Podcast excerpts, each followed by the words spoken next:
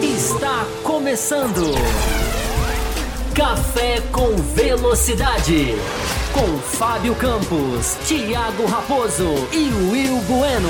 A dose certa na análise do esporte a motor.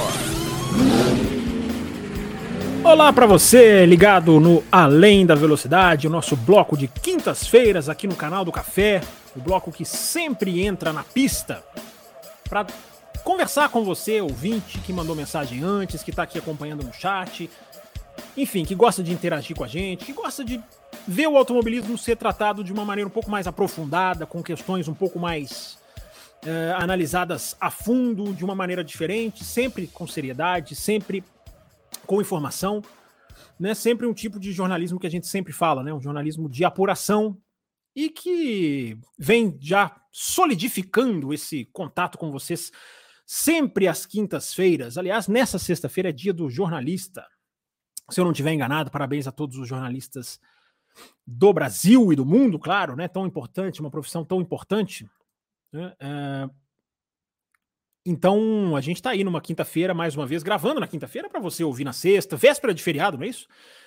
É, para você ouvir na sexta-feira. O nariz começou a coçar, né, cara? Começa a live, o nariz começa a coçar. Impressionante. Só na quinta-feira.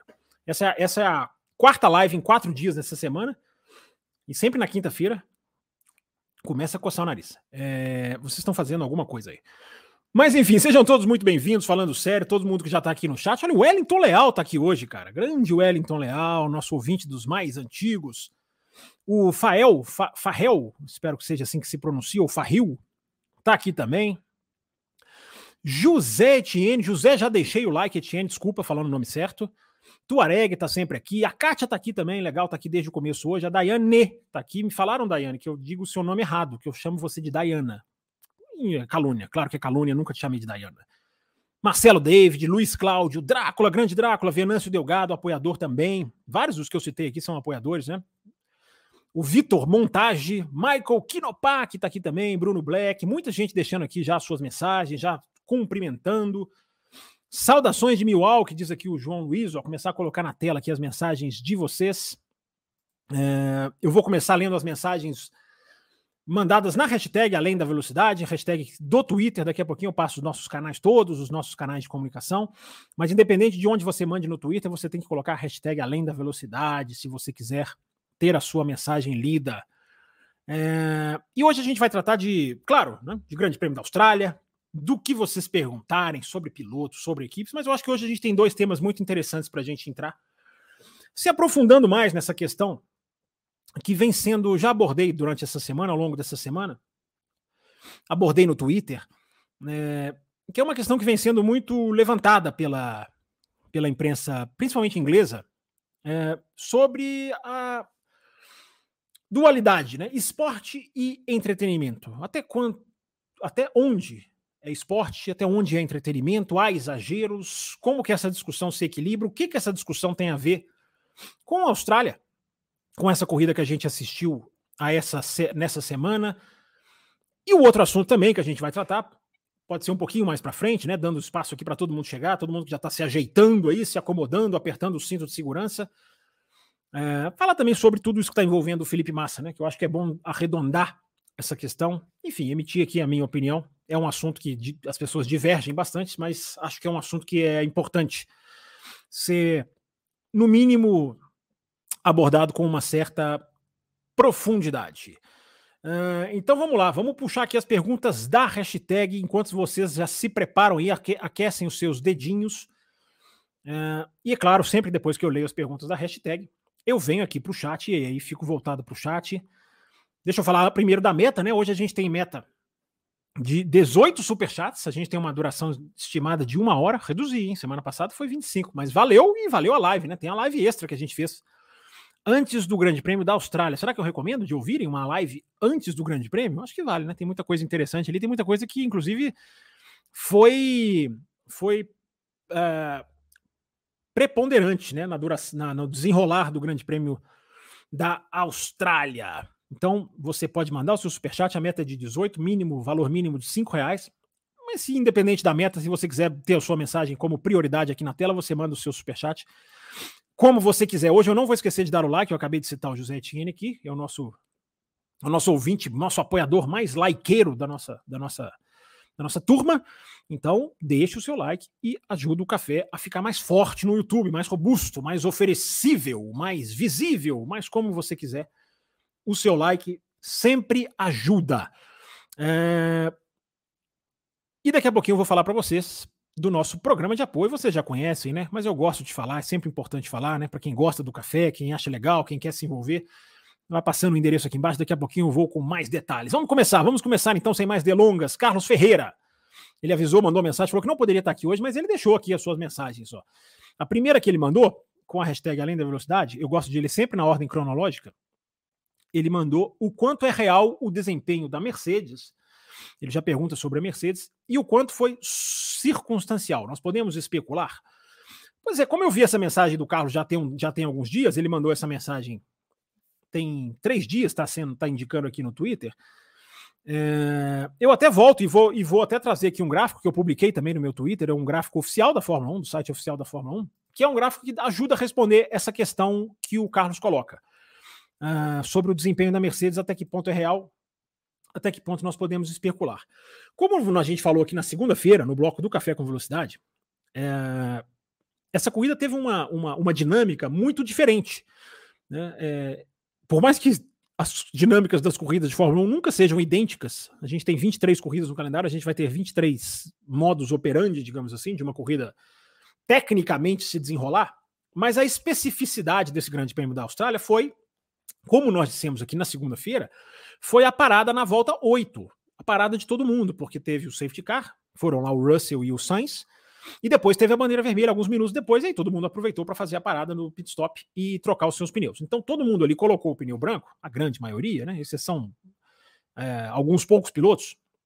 É, e ao colocar o pneu branco tão cedo, a prova passou a ser uma corrida muito mais. A, o GP da Austrália passou a ser uma corrida muito mais administrativa do que de velocidade pura, do que de acelerar. Aqui, ó, só tô, tô até abrindo aqui, ó, só o De Vries e o Sargent não colocaram pneus é, brancos, o mais duro, para ir até o final. Eles colocaram pneus amarelos, os dois. Então isso mudou muito a dinâmica da corrida. Isso mudou muito é, a resposta da pergunta do Carlos se a gente pode avaliar a Mercedes se ela melhorou mesmo ou não. A Mercedes fez um bom qualifying, por motivos que nós relatamos aqui também no sábado, nessa live especial. Uh, ela conseguiu aquecer o pneu, ela conseguiu correr com o carro mais, mais baixo possível, porque a pista é muito lisa, não tem zebra, não tem muita zebra, e não te, ou não tem zebras altas, como queiram. E, e, ela se deu muito bem aí. No domingo, foi um jogo de poupar, foi um jogo ali de, de, de administrar. Ninguém sentou velocidade pura. Talvez o Verstappen em algumas voltas, depois da, da, da, da depois da, da, última bandeira, né, né? Se bem que depois da última bandeira vermelha nem teve, né? A penúltima bandeira vermelha não durou praticamente nada. Mas o gráfico que eu estava dizendo, deixa eu adicionar o gráfico aqui na transmissão. Ó, deixa eu colocar ele aqui. Eu vou até colocar ele em tela inteira para ficar bonitinho. É, esse é um gráfico muito simples, olha, é muito tranquilo de vocês entenderem. É, ele foi publicado, repito, no site oficial da Fórmula 1 e ele faz aqui nessas duas linhas apenas a, a, a comparação de voltas e de velocidade, de ritmo dos carros. Uh, a linha cinza, para quem está vendo aqui, a linha cinza é a projeção da Pirelli. O que, que a Pirelli projetava? Então larga aqui, ó, não sei se vocês estão vendo a setinha, eu vou tentar fazer com a setinha aqui. Ó. Então ele larga, os pilotos largam o ritmo, eles vão, eles vão fazendo um ritmo, não é normal, eles vão perdendo o tempo de volta. Quanto mais para baixo a linha, mais rápido o carro tá. Quanto mais para cima, mais lento o carro tá. Então eles largam, por exemplo, aqui na volta zero e fazem, vão, vão fazendo o ritmo normal, vão perdendo velocidade até que param no box, mais ou menos na volta 20. Essa era a projeção da Pirelli. Fazem uma parada só e, e vão também numa administração já que já é já faz parte do jogo. Você vê que os tempos vão subindo, mas o pneu seria o branco, né? Tudo isso aqui é com pneu branco. Tudo seria uma estratégia bastante comprível. Eu espero que o meu a minha setinha esteja aparecendo na tela. Se não tiver, me falem. Então a linha cinza é o que seria a prova normal. A, essa linha amarela, ela, ela é o que foi a prova. Então vocês veem, os carros param muito antes. Aqui, ó, esse, esse, esse contador aqui embaixo é o contador de voltas. Então aqui na volta 8 eles param, por isso essa linha dá essa, essa mudança brusca, né? Porque o pneu volta novo, então ele volta muito mais rápido. E eles passam muito mais tempo poupando e andam num ritmo muito menor. Então o gráfico assim é o que a gente fala, mas o gráfico consegue traduzir numa imagem é, talvez fique até bem mais claro para algumas pessoas. Então, eles fizeram a linha amarela, é o que eles fizeram. A linha cinza é o que eles deveriam ter feito. Olha como a prova deveria ter sido num ritmo muito mais rápido, a linha mais abaixo, mesmo com uma parada só. Então, ao parar na volta 8, é exatamente o que nós falamos aqui na segunda-feira, gente. Ao parar na volta 8, como a projeção da Pirelli era do pneu durar a partir da volta 20, uh, eles param muito antes, eles têm que poupar, porque eles fica aquela questão. Agora a gente tem que ir com esse pneu até o final. Paramos muito cedo, mas o pneu aguenta. E ainda tem um detalhe que não é muito detalhe, que é a sexta-feira. Não teve leitura de estratégia na sexta-feira. Né? O treino livre 1 teve lá uma interrupção, ele não é normalmente o treino adequado que as equipes fazem isso, elas vão instalando, testando outras configurações na, no primeiro treino livre, e no segundo treino livre da sexta-feira, onde a, onde a corrida é o foco, não houve, porque houve porque teve chuva. Né? Teve chuva, teve bandeira vermelha, enfim, teve, teve muita parada. Então, ele, além de tudo, eles ainda tinham essa dúvida. Então, Carlos, toda essa volta para te responder que não, não dá para tirar, na minha opinião, cada um é cada um. Na minha opinião, não dá para tirar a conclusão.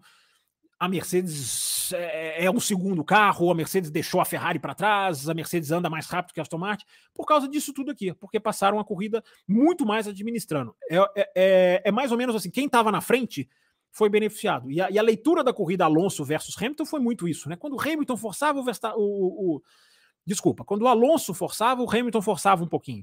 Aí o Alonso recuava, o Hamilton também. É, ficou um jogo estratégico ali de tentar pegar a zona do DRS, entrar na distância de um segundo do DRS, para que isso fosse é, preponderante. Então, Fábio, você está dizendo, você tá dizendo o quê? Você está dizendo que a, a, a Mercedes não melhorou? Não, a Mercedes pode ter melhorado. A Mercedes pode ter dado um passo que a gente vai começar a conferir no Azerbaijão. O Azerbaijão é uma pista em que se trepida muito mais, não é uma pista lisa como na Austrália. Mas eu não vou tirar nenhuma conclusão, porque eu acho que esse gráfico aqui elucida muito bem o que a gente falou, da leitura da prova e, da, e do desenrolar mais lento, mais específico da prova. É... Já tem superchat chegando aqui, tá, gente? Eu tô marcando aqui, já já vou passar para eles, já já vou voltar, ficar totalmente voltado aqui ao chat. Se eu continuar lendo rapidinho aqui as perguntas da hashtag, uh, o Matheus Ferreira mandou também aqui, mandou. Ele disse assim: ouviu Além da Velocidade tardiamente, apenas na quarta-feira após a corrida. No início, o Fábio falou que os pilotos podem errar, se referindo à MotoGP. E depois falou que, que a pista tem pouca área de escape e que pode ter safety car. Sabemos o que aconteceu. Ele pergunta se eu previ o futuro. Ô, oh, Matheus, eu agradeço aqui o elogio, mas não, não previ o futuro. Nem sei se é um elogio. Prever futuro, para mim, não é, não é qualidade. É uma coisa muito abstrata. Mas era muito. É muito. É uma, é uma análise muito.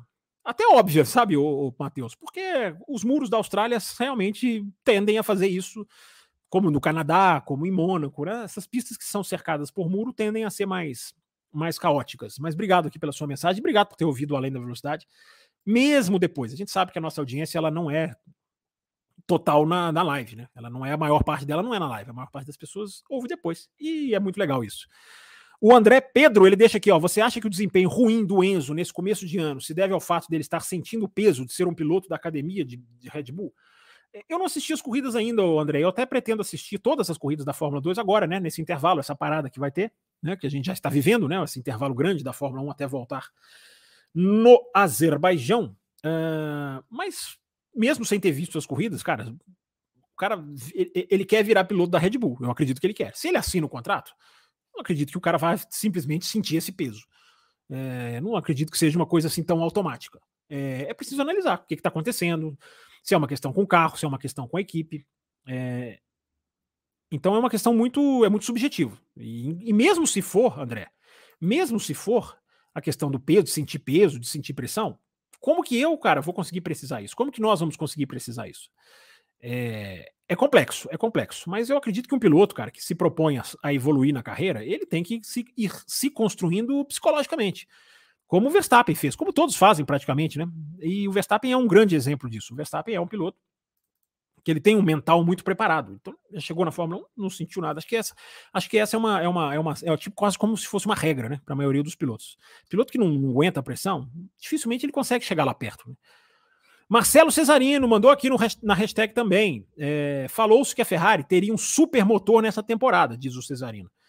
Mas os carros com motor Ferrari foram muito mal nessas pistas de alta.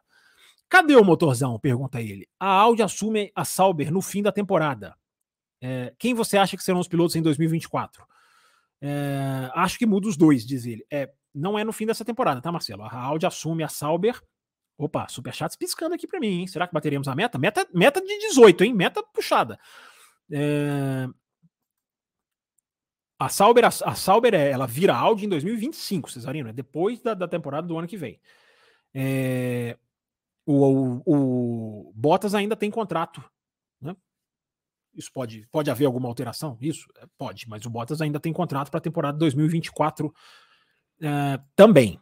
É, mas é claro que a Audi vai se, ela vai se, se, ela vai se entranhando na equipe a cada dia, a cada mês, a cada hora que vai se aproximando de 2025, quando ela, quando ela assume, final de 2025, né? Quando ela assume. Não, final, é, final de 2025, gente. Eu falei 2025, não, final de 2025. Em 2026 a gente tem Audi. É, e o motorzão da Ferrari, o, Marcelo, é, é uma grande incógnita, porque muito pouca gente percebeu, ou soube, ou, ou, ou viu que as equipes B da Ferrari trocaram o motor na Austrália. Já na terceira corrida. Tanto a Alfa Romeo quanto a, quanto a Haas. Então, é, é um tempero nessa discussão aí. É, e a gente não vê a Ferrari conseguir fazer uma prova limpa, né? Não vê, a Ferrari vacila, erra. É, é muito complicado. Mas vamos ver, né? Vamos ver. Ainda, ainda é uma incógnita, mas que já começa de uma maneira decepcionante. Começa principalmente na questão da confiabilidade. É, ele pergunta aqui do Massa, na história da justiça. Eu vou responder daqui a pouquinho, tá, ô, Marcelo? Daqui a pouquinho eu vou entrar, vou, fa vou fazer toda a análise sobre essa questão e responder as perguntas de vocês eventuais. Mas ele brinca aqui, ó. Gostaria de entrar com uma, uma, com uma, com uma ação juntamente com o Bootkin GP, pedindo anulação da temporada 89, já que o Balestre admitiu que prejudicou o Senna a favor do Prost. Por que não? Boa ironia, boa ironia, Marcelo. Plínio Rodrigues mandou aqui também, ó. Fábio, boa noite. Esse aqui tá ao vivo, hein? Boa noite. Uh, é possível que uma equipe original, entre parênteses, Red Bull, evolua ao longo do ano o seu carro? Uh, eu acho que. Não, vou, vou, lá, vou começar de novo. Eu, eu, acho que ele afirma, né? É possível que uma equipe original evolua ao longo do ano o seu carro. Mas será que vai ser possível para uma cópia como a Aston Martin evoluir o seu carro ao longo do ano sem conseguir copiar as evoluções da original? Plínio, a Aston Martin já é diferente da Red Bull, cara. Muito cuidado com isso aí. Muito cuidado com algumas manchetes, com algumas, com algumas análises que não são exatamente precisas. É, você mandou essa, você mandou essa, essa, essa hashtag aqui no Twitter, Plínio. Você né, me segue lá no Twitter. Se você procura lá, cara, eu coloquei a comparação dos carros da Aston Martin e da Red Bull. Fotos do sidepod e da parte de baixo da lateral do carro. Cara, o SidePod não tem, não tem muito a ver. Eu ia falar que não tem nada a ver, mas ele até, ele até parece no formato aqui, bem na, bem na extremidade de fora, né? Essa parte aqui, ó. Quer ver? Eu gosto de pegar o Rubinho aqui para Nosso Rubinho Barrichello aqui, ó. Essa parte aqui de fora, aqui, ó. Se você olhar o carro assim, os dois carros assim, você pode até ser enganado aqui por essa lateral do SidePod aqui, ó. Aqui, aqui. Põe o dedo certo, rapaz. Aqui, ó. Se você olhar essa parte aqui dos dois carros, elas até parecem. Mas se você vai olhar a parte de cima do sidepod, aqui onde eu tô, onde eu mostrando, cara, é, é completamente diferente. E na parte de baixo do sidepod, o buraco aqui no carro do Rubinho é bem mais atrás. Hoje em dia ele tá, ele tá aqui onde eu tô batendo o dedo. Ó. Que dificuldade de posicionar o carro na câmera, meu Deus. É... Essa parte aqui, ó, bem embaixo, bem junto ao assoalho, também, também a da Red Bull é bem diferente. Então o que, que eu tô querendo dizer para você, Plínio?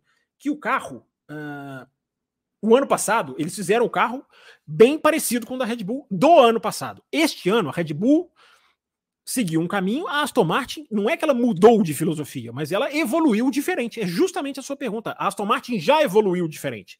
É um dos motivos que ela contratou lá o Dan Fellows, que é o cara que veio da Red Bull. Ele é um cara que ele não veio para copiar. Ele veio porque ele sabe, digamos assim, a linha, a filosofia de pensamento do, do, do, do pessoal da Red Bull. Gente, vai mandando superchat aí, hein? Vamos mandando superchat, porque nós já temos, já temos 18 super. É, 18 superchats. 18 superchats é a meta. Nós temos 18 minutos de live. É, mas obrigado pela sua pergunta, Plínio. Só, só fica ligado nisso aí, cara. Não é, não é mais uma cópia. Os carros já são bastante diferentes. O conjunto traseiro da Aston Martin é da Mercedes, não é da Red Bull. Então é sempre bom ter um certo cuidado aí com essas, com essas comparações assim, meio, meio, meio, na, meio na pressa. Uh, tem mais quantas aqui na hashtag? Tem mais duas só na hashtag, aí eu venho aqui, eu venho aqui conversar com vocês no chat. É, do André Pedro mandou mais uma. Ele, Fábio, em, que, em um dos programas foi comentado que em uma corrida da Indy, no Texas, alguns pilotos estavam quase perdendo a consciência durante a corrida. Era só falamos isso lá no Auto Race essa semana. E ele pergunta: você poderia falar sobre essa história? Ah, rapidamente, sim, André. É, faz muitos anos atrás, eu não me lembro exatamente qual foi o ano, acho que não foi no comecinho dos anos 2000, os pilotos estavam tendo, no circuito do Texas, no oval da Fórmula 1, os, da Indy, os pilotos estavam tendo, sim, vertigem. Os pilotos estavam ficando com a visão turva, vendo manchas, é, na, na, digamos assim, na passagem, né, na veloc pela velocidade. E isso foi uma, uma questão muito preocupante, né, no Texas, que aconteceu com um outro carro da Fórmula Indy, muito antigo, o carro né, da, era IRL ainda, se eu não me engano. E isso que aconteceu mesmo. Isso pode acontecer por vários motivos, ou por alguns motivos, André. Isso pode ser a, a, a, a, pura e simples velocidade do carro, é a, é a aposta que eu mais, que eu mais é, me agarro, porque os carros nessa época, cara, eles faziam quase 400 por hora, esses carros da Indy. Eles chegavam a quase 400 por hora em alguns circuitos. É, e existe uma limitação do cérebro humano para um deslocamento, ou o deslocamento somado à angulação. Porque você pode falar, ah, um carro, o cara vai lá no, senta no dragster e ele faz velocidade maior do que isso, mas ele está em linha reta. Né? Uh, o carro de Fórmula Indy, se você somar uma velocidade de 400 por hora com a força G com uma certa inclinação, eu acho que isso pode acontecer, embora tenha sido uma exceção. Nunca mais a Indy passou por isso, pelo menos não que eu tenha notícia. Então tem tudo isso, cara. É a limitação do cérebro humano, é o carro fazia quase 400 por hora. É, tem, tem tudo isso, entendeu?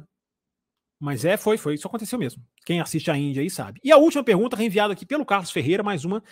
Ele pergunta se o fato da Red Bull dizer que não achou o problema no carro dele, diz ele, do Pérez, né?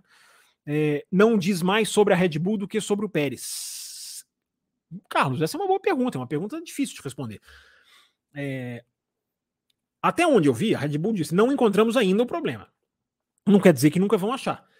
É, e a gente tem que entender exatamente o que, que é. Né? O que, que é? Tem o problema e a Red Bull não fala? Por quê?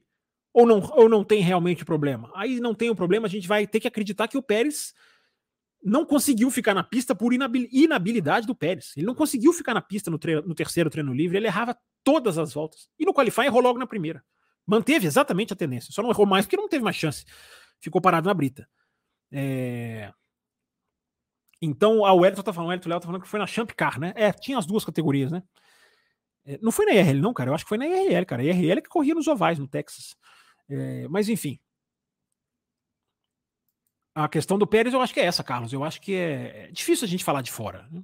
Difícil a gente falar de fora. Eu acho que a, as evidências, cara, que eu acho que é, é, é, muito importante você assistir. Eu acho que foi interessante assistir a Sky Sports nessa hora, porque a Sky Sports mostrou o Pérez no FP3, no terceiro treino livre, ele só foi para a pista lá, lá mais ou menos com 20 minutos, porque a equipe estava mexendo na traseira do carro. No qualifying também, faltando 10 minutos para o qualifying, os caras estavam lá, uns, uns, cinco caras ali mexendo na traseira, o carro em cima do cavalete. É... Então, estranho falar que não achou nada, né, cara? Estranho. Com essas evidências que, por exemplo, a Sky Sports da Inglaterra mostrou. É muito difícil para a gente precisar alguma coisa.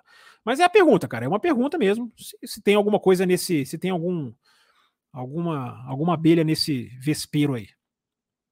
Vespa, né? Uma abelha no vespeiro, não, né? Vespa no vespeiro. É... Gente, pequena pausa aqui para o líquido, tá? Porque né, a garganta vai cansando.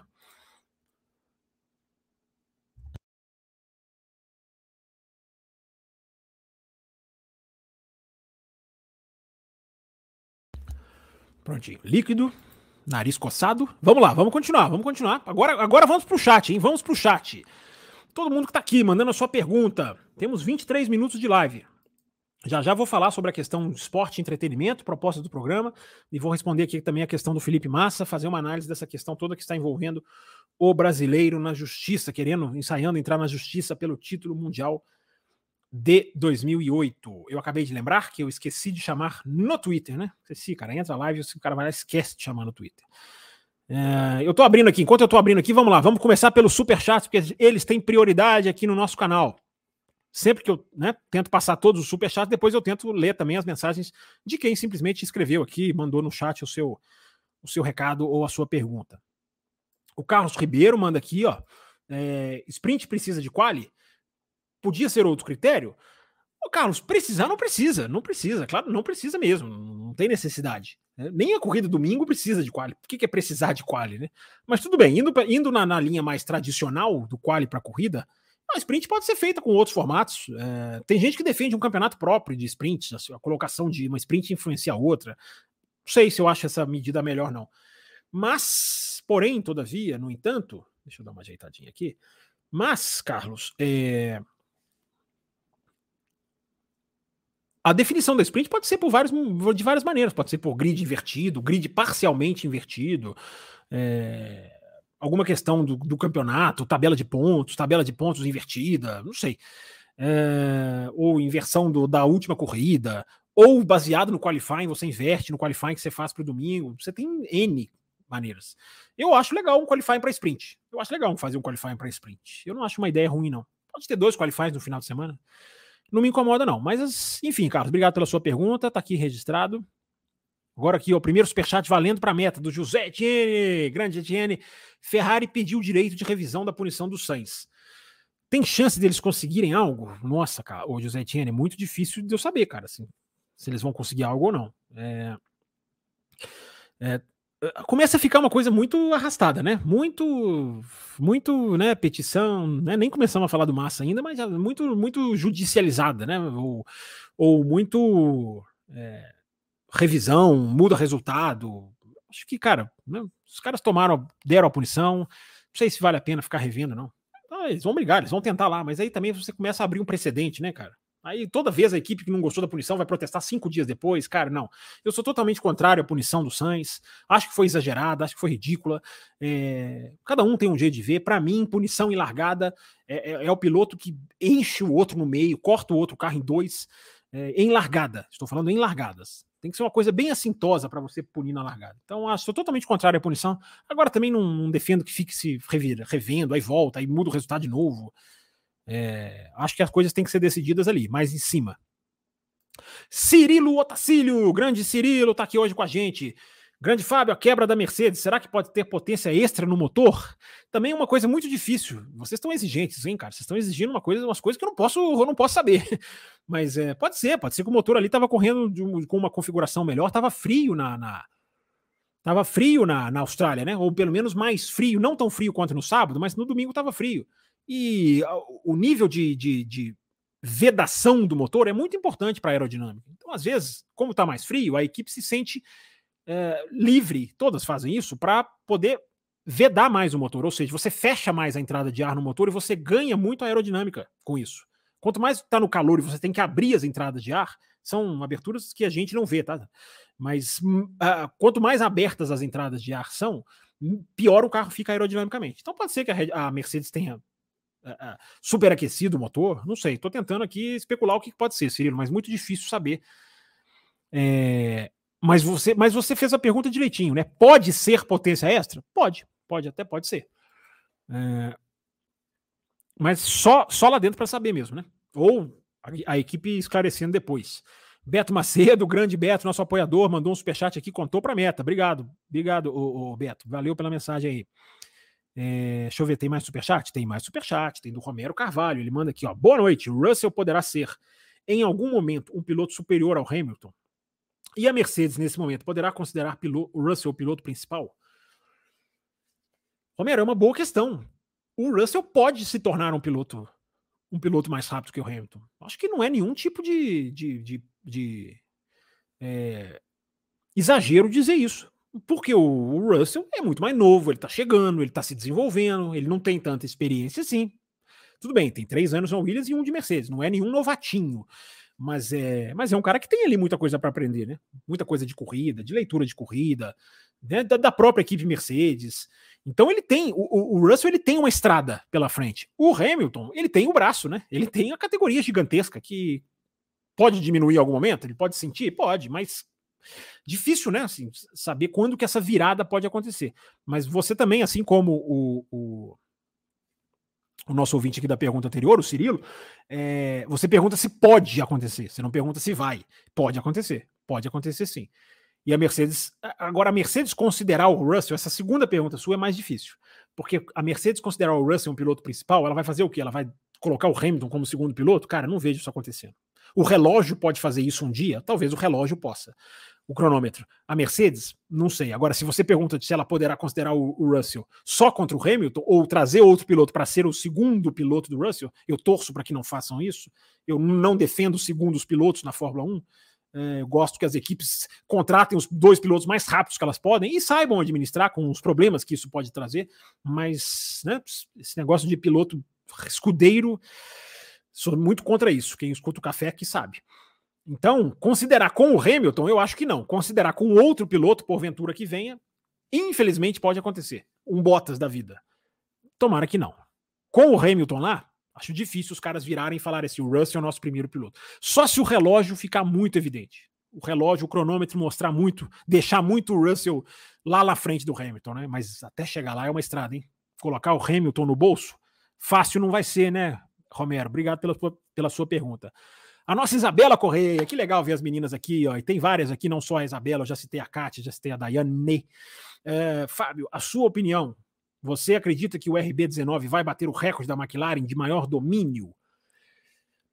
É, cara, tem que fazer uma conta nisso aí, né, Isabela, para a gente ver exatamente o que, que é percentualmente, né? A McLaren ganhou.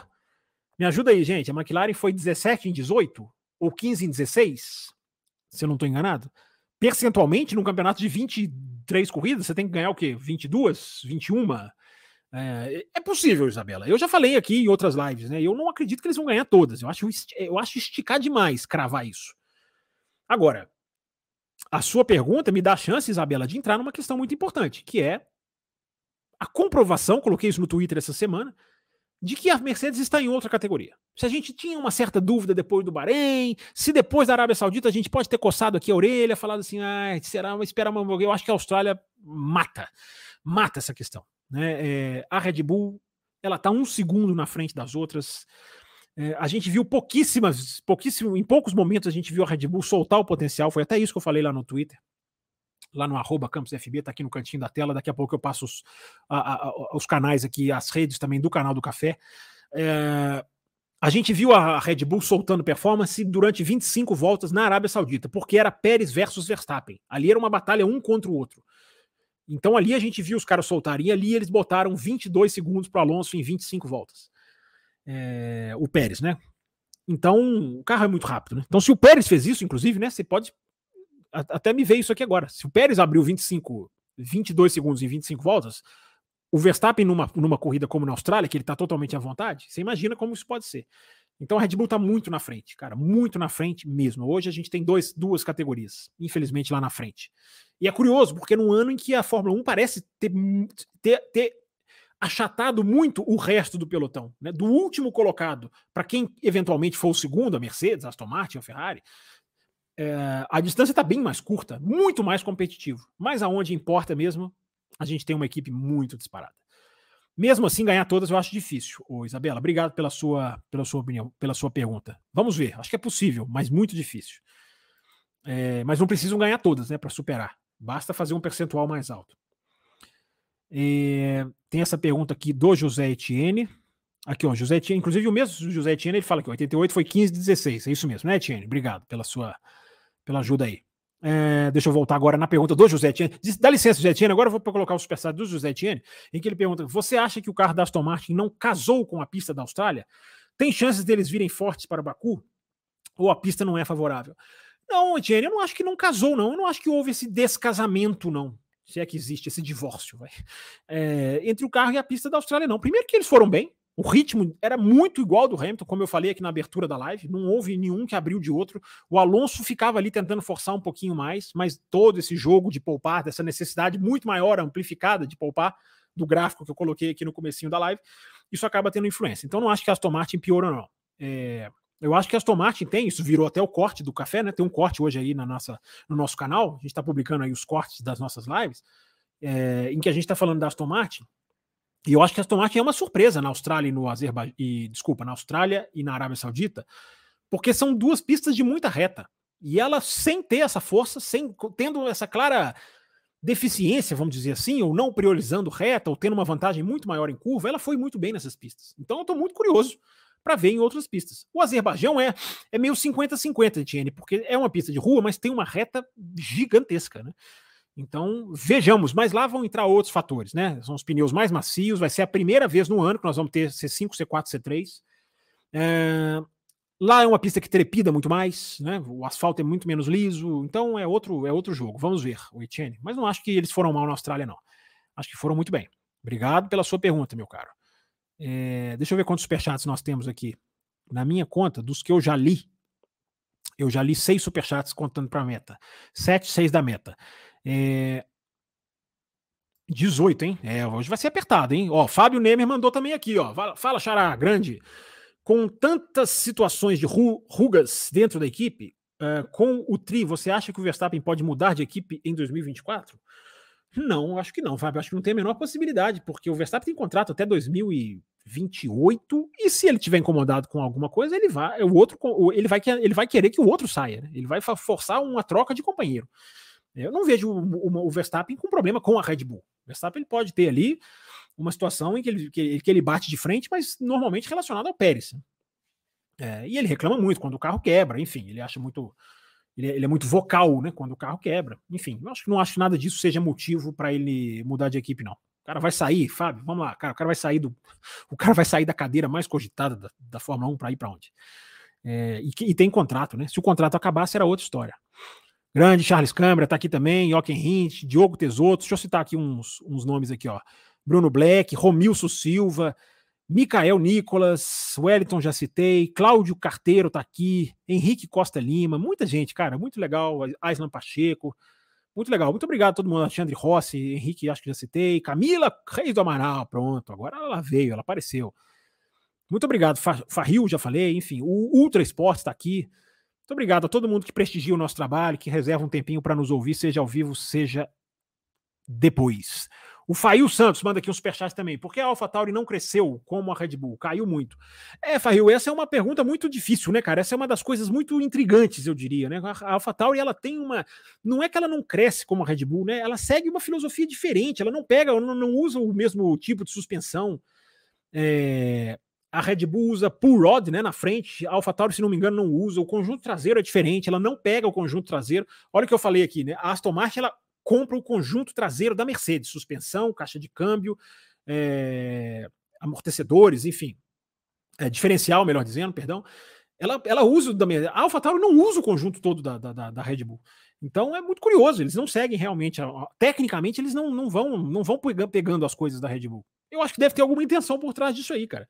Entendeu? É, é, muito curioso, né? Porque você, a equipe coloca duas, o time coloca dois, dois carros a mais, né? Faz uma equipe e parece não forçar para que esse carro esteja mais acima ainda no grid, né? É uma coisa muito. A história da AlphaTauri é muito intrigante.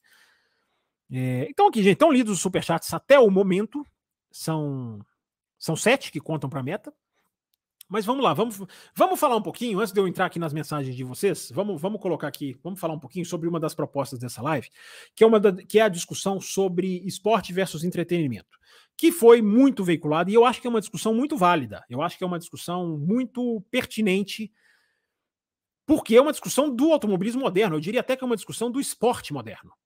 Uh, você discutir o equilíbrio entre o que é uma competição esportiva pura, o que, que é uma competição esportiva plena, e aonde essa linha é cruzada. Quando que isso começa a ser, é, digamos, deturpado? É, eu acho que a discussão é muito pertinente. O meu asterisco nessa discussão, principalmente de vários veículos ingleses, e eu tenho até colocado lá no meu Twitter alguns prints, hoje coloquei um lá, de um site dizendo que a bandeira vermelha ela é um jeito drive to survive de fazer Fórmula 1. Que eu acho um enorme exagero. Eu acho um enorme exagero é, insinuando que seria uma coisa puramente, é, é, digamos, forçada, puramente desconectada do espírito esportivo. E eu acredito piamente no contrário. eu acho que uma bandeira vermelha, desde que haja motivo, porque muita gente não consegue pe pescar essa frase, né? muita gente não consegue pescar essa frase, desde que se haja motivo. eu não acho que bandeira vermelha é uma coisa artificial, não consigo achar, não consigo achar de maneira nenhuma. Então, eu acho que essa discussão está vindo é, é a discussão certa na hora errada. Porque eu observo, não sei quantos aqui de vocês acompanham a imprensa internacional, ou até mesmo as notícias traduzidas que a imprensa uh, brasileira costuma fazer, uh, eu percebo, lendo muitos jornalistas, seguindo muitos jornalistas, e às vezes até tendo a, a, o privilégio de trocar mensagens com alguns em determinadas ocasiões, é, eu sinto uma aversão muito grande à bandeira vermelha, a relargada faltando duas, três, quatro, cinco voltas. Né? Essa é a questão do esporte versus entretenimento. Não é exatamente a bandeira vermelha lá do álbum, do Alex Albon no, na oitava volta, que eu falei que mudou a dinâmica da corrida. ou mudou o jogo a ser jogado. Uh, não é essa a bandeira. A discussão é a bandeira vermelha no final. A discussão é a bandeira vermelha daquelas da, que faltando quatro, cinco voltas. E me impressiona bastante, isso eu queria dividir com vocês, me impressiona bastante a aversão de muitos cronistas, de muitos analistas a esse tipo de manobra, condenando muito esse tipo de, de, de, de situação. E eu fico pensando, né? Acho que a gente tem que tentar sempre lembrar do momento em que essas coisas acontecem. Será que, eu, tem, será que tem gente realmente, e, esse, e esses analistas me parecem ser assim, será que essas pessoas não esfregam as mãos quando tem uma bandeira vermelha no final da prova? Por um motivo justo ou por um motivo duvidoso, como no caso do, do, do, do Kevin Magnussen, a bandeira vermelha gerada pelo acidente Magnussen, fica uma questão duvidosa, embora eu já falei, né? Só estando lá para poder falar. As pessoas também têm muito essa mania de, pelo que elas viram na televisãozinha delas, quererem ser, quererem ser os juízes do espetáculo, juízes do negócio. Não, não tinha que ter dado a bandeira vermelha. Às vezes nem o piloto consegue ter essa dimensão. Quantos pilotos passaram por ali?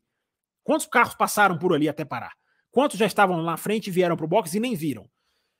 Então, isso a gente tem que ter uma. A gente tem que ter uma, um, um, um certo critério de análise para a gente não falar demais.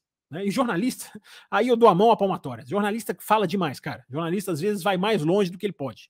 Nossa classe, eu me incluo, é, é ela, ela, é bem chegada a isso. É, mas eu fico perguntando para esse pessoal que tem essa versão: será que tem uma bandeira vermelha no final da prova? Desde que haja um motivo, tá, gente? Eu nunca, tô, eu nunca disse que, que o cara tem que olhar lá no relógio, o Newsweek, e falar assim: ah, cara, tá acabando a corrida, joga aí uma bandeira vermelha. Claro que ninguém tá falando isso. Mas se tem um motivo, tem um acidente, uma coisa mais duvidosa, precisa de um carro ser retirado, por que não dar a bandeira vermelha? Por que não? Essa é a grande pergunta. E eu vejo no Brasil, no Twitter, eu vejo muita gente que tem uma, uma, uma, uma aversão a isso. Cara, para mim é como parar o cronômetro no basquete. Sem querer comparar esportes, porque eu acho que comparar esportes é, é, é, é, se deturpa muito mais do que se, se acha exemplos. A chance de você comparar esportes e ter uma situação realmente que vale a pena ser comparada é, é, é 2%. A cada 100 comparações que você faz, duas você vai, você vai talvez ter uma linha ali que dá para analisar, porque cada esporte tem o seu contexto, tem a sua situação. Mas eu estou falando aqui mais ou menos como uma questão filosófica, é parar o cronômetro. Só que aí vem essa questão que eu chamei aqui de um certo conservadorismo, né, que é sempre bom deixar claro, né, uma questão de, da, da aversão à mudança, para que as pessoas não confundam. É, e eu fico imaginando, cara, será que, será que a versão a isso. Alguém, algum ouvinte, algum fã de Fórmula 1 desliga a televisão quando tem uma bandeira vermelha no final da prova? Ah, cara, é absolutamente impossível você imaginar que alguém desliga a televisão porque deu uma bandeira vermelha no final da prova. Em compensação, se o cara tá vendo uma bandeira amarela que vai demorar e ele sabe que não vai dar para ele ver, ele, a chance dele desligar a televisão ou mudar de canal existe. E é muito grande. Então, eu acho que esse é um pensamento que a gente tem que colocar nessa discussão esporte versus entretenimento, que muitos veículos ingleses e de outros idiomas também uh, estão propondo. Por que, que é artificial? Se você tem um motivo, você parar e você fazer uma largada. Agora, eu percebo muita gente defendendo, primeiro, a relargada lançada. Cara, defender a relargada lançada em nome de quê? De o primeiro colocado poder manter a sua posição, de uma justiça com o primeiro colocado, justiça é a palavra da moda, né? Uma justiça com o primeiro colocado, ora, você relargar com o cara na frente, você não está sendo injusto com ele. A disputa é de quem chega na frente. Né? A disputa não é de quem abre mais segundos dos outros. Uh, e é muito importante as pessoas terem essa consciência, na minha análise. Gente, o final de um GP de Fórmula 1 sobre bandeira amarela é a antítese do esporte. Você está terminando uma, uma corrida de carros onde a essência é o mais rápido, é ser rápido, é a velocidade. O que, é o pano de fundo de tudo? É a velocidade. E você terminar um grande prêmio em velocidade lenta uh, é, é, é, é, não só simbolicamente, é um impacto muito grande. E tem muita gente que realmente não liga para isso. Ah, eu não ligo, pode terminar em bandeira amarela. Mas até os que não ligam, pensem nisso, cara. Pensem nisso, o que o esporte passa. A Fórmula 1 deve sempre lutar para terminar corridas com bandeira verde. Sempre ela deve lutar. Vai acontecer, já falei isso várias vezes. Vai acontecer de numa, numa batida na última volta, no meio da última volta, você vai terminar em bandeira amarela. Vai acontecer. Mas é muito, digamos, é, digno você buscar mecanismos que você diminua a chance disso acontecer. O acidente do Magnussen, a batida do Latifi lá em Abu Dhabi em 2021. Vamos, por exemplo, de 2022, o Grande Prêmio da Itália. Foram oito voltas de safety car e a corrida acabou em bandeira amarela. E foram e a FIA foi muito criticada, muito criticada aqui no café. Agora estão criticando a FIA pela bandeira vermelha. Agora então querem o quê? Querem Monza 2022? Querem final em bandeira amarela? Eu não defendo isso. Respondi um, um, um rapaz lá no Twitter hoje. É, o, o, foco, meu foco como jornalista, não, não são as minhas preferências pessoais. É o que é melhor para o esporte. E não há a menor dúvida para mim do que é melhor para o esporte. E sempre lembrando do exemplo do Azerbaijão. Né? O, o, o Azerbaijão 2021, que foram duas voltas, e não foi, isso é uma coisa que a, a imprensa está batendo muito nessa tecla, como se duas voltas fossem garantias de acidente. Duas voltas não são garantias de acidente. Não são duas voltas. De... Claro que você tem uma, uma, uma chance de acidente maior. Claro que o, o, percentual de probabilidade, digamos assim, vai aumentar. Você vai ter muitos carros ali que vão tentar o, o, vão tentar ganhar vida ali nessas duas voltas. Tem que ser feito com responsabilidade. Ah, mas o piloto vai com tudo, vai, vai ser irresponsável. Então você pune o piloto que foi responsável. Você pune, você ensina esse cara, meu amigo. Você tem duas voltas, você pode mudar a sua vida, mas se você fizer isso errado, você vai pagar. A FIA, se tem uma coisa que a FIA sabe fazer, é punir, né? Tem uma, uma coisa que a FIA até gosta de, de, de fazer é punir.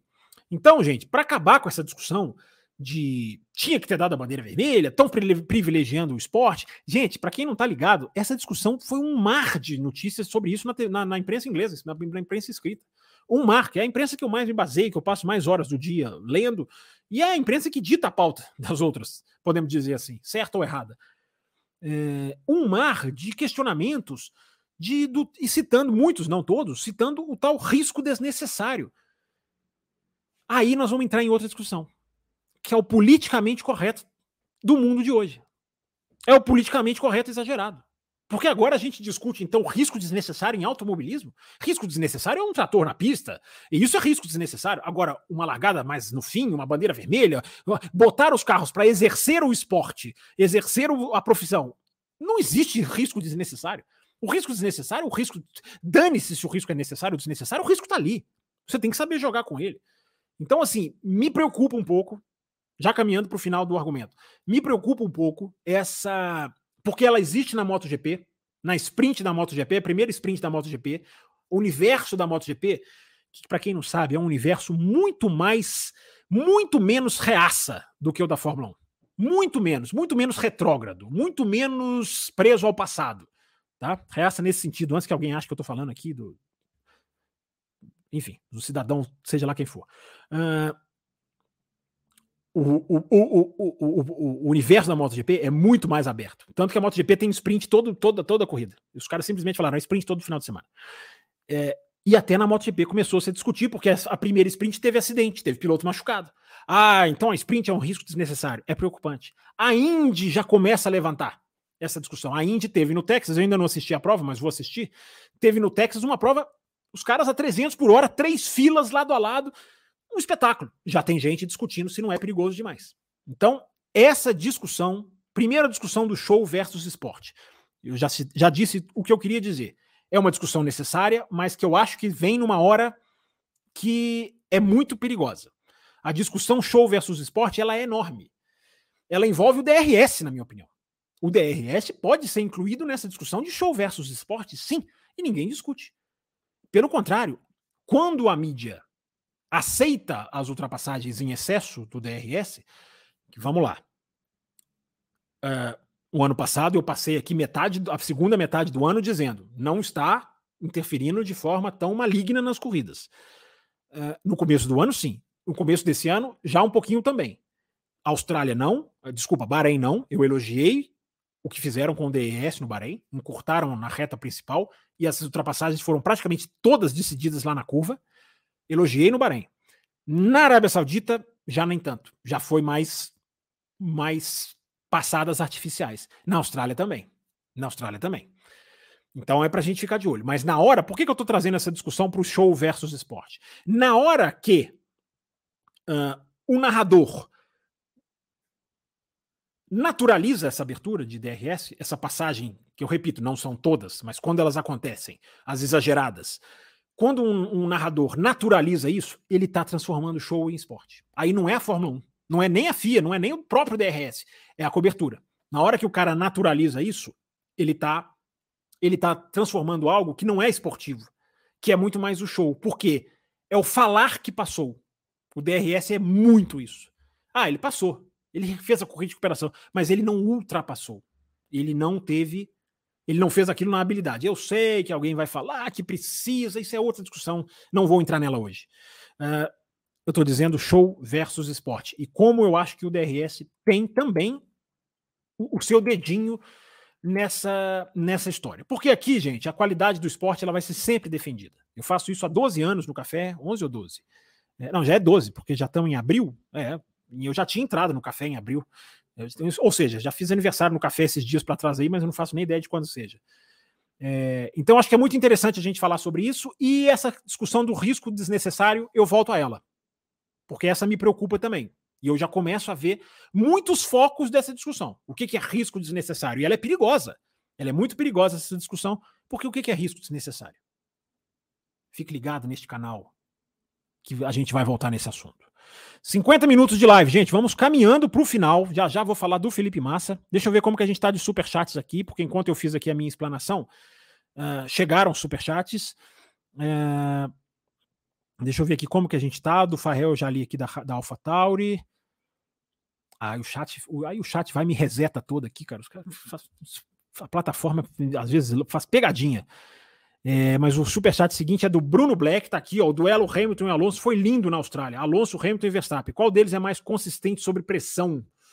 Bruno, que pergunta, cara. Em voltas de corridas. Eu acho que eu acho que isso é uma, é, é, é, é uma coisa assim. É uma coisa variável, não é uma coisa fixa, não. Eu não acho que tenha um que você diga que é mais consistente. Porque o Hamilton já foi uma máquina. Eu acho que hoje o Verstappen é. O Alonso, a gente tá vendo ele de volta no pelotão da frente, então talvez o Alonso a gente possa até observar, embora ele seja um claro super consistente. Mas nós estamos falando dessa linha fininha que divide esses grandes aí, né, Bruno? Eu tô quase, quase ficando aqui no só olhinho aqui. É, é uma pergunta dificílima, cara. É uma pergunta dificílima. Eu acho que hoje o Verstappen consegue. Tem uma corrida agora, há pouco tempo atrás, né? O Verstappen ele fez todas as voltas parecidas, né? todas as voltas quase que idênticas, no mesmo segundo. Eu acho que hoje ele exerce isso aí com uma, com uma, com uma capacidade, mas ele tem um carro na mão também, né, cara? É um carro muito bom, né? Obrigado, Bruno Black. Deixa eu só marcar os superchats aqui, gente. Eu acho que nós vamos bater a meta, hein? Agora eu tô começando a achar que nós vamos bater a meta. Deixa eu ver aqui. Se a gente bater a meta, a gente estende a live mais meia hora. Eu falei isso. Ou eu não falei? Bobear, até esqueci, né? José Etienne mandando, Luxney. Nós temos 15, gente. Faltam três, hein? Faltam três nas minhas contas. Faltam três. 15 que eu marquei aqui, que eu marquei inclusive os que eu não li ainda. Deixa eu passar por eles aqui. É, o Cirilo Otacílio mandou mais um, legal, cara, legal. Quem manda mais de um, cara, é um agradecimento. Quem manda um já é um agradecimento total. Quem manda mais de um é um, é um, é um abraço. Mercedes renovar com Hamilton financeiramente compensa? Ou seria melhor pegar um Norris ou um Logan Sargent? Estou torcendo para o americano. Cirilo, esse é um ótimo ponto que você coloca, cara. Esse é um ótimo ponto. É, porque se discute na Fórmula 1 a hora de colocar o salário dos pilotos dentro do limite de orçamento. Na hora, se isso acontecer, essa pergunta sua fica mais aguda ainda.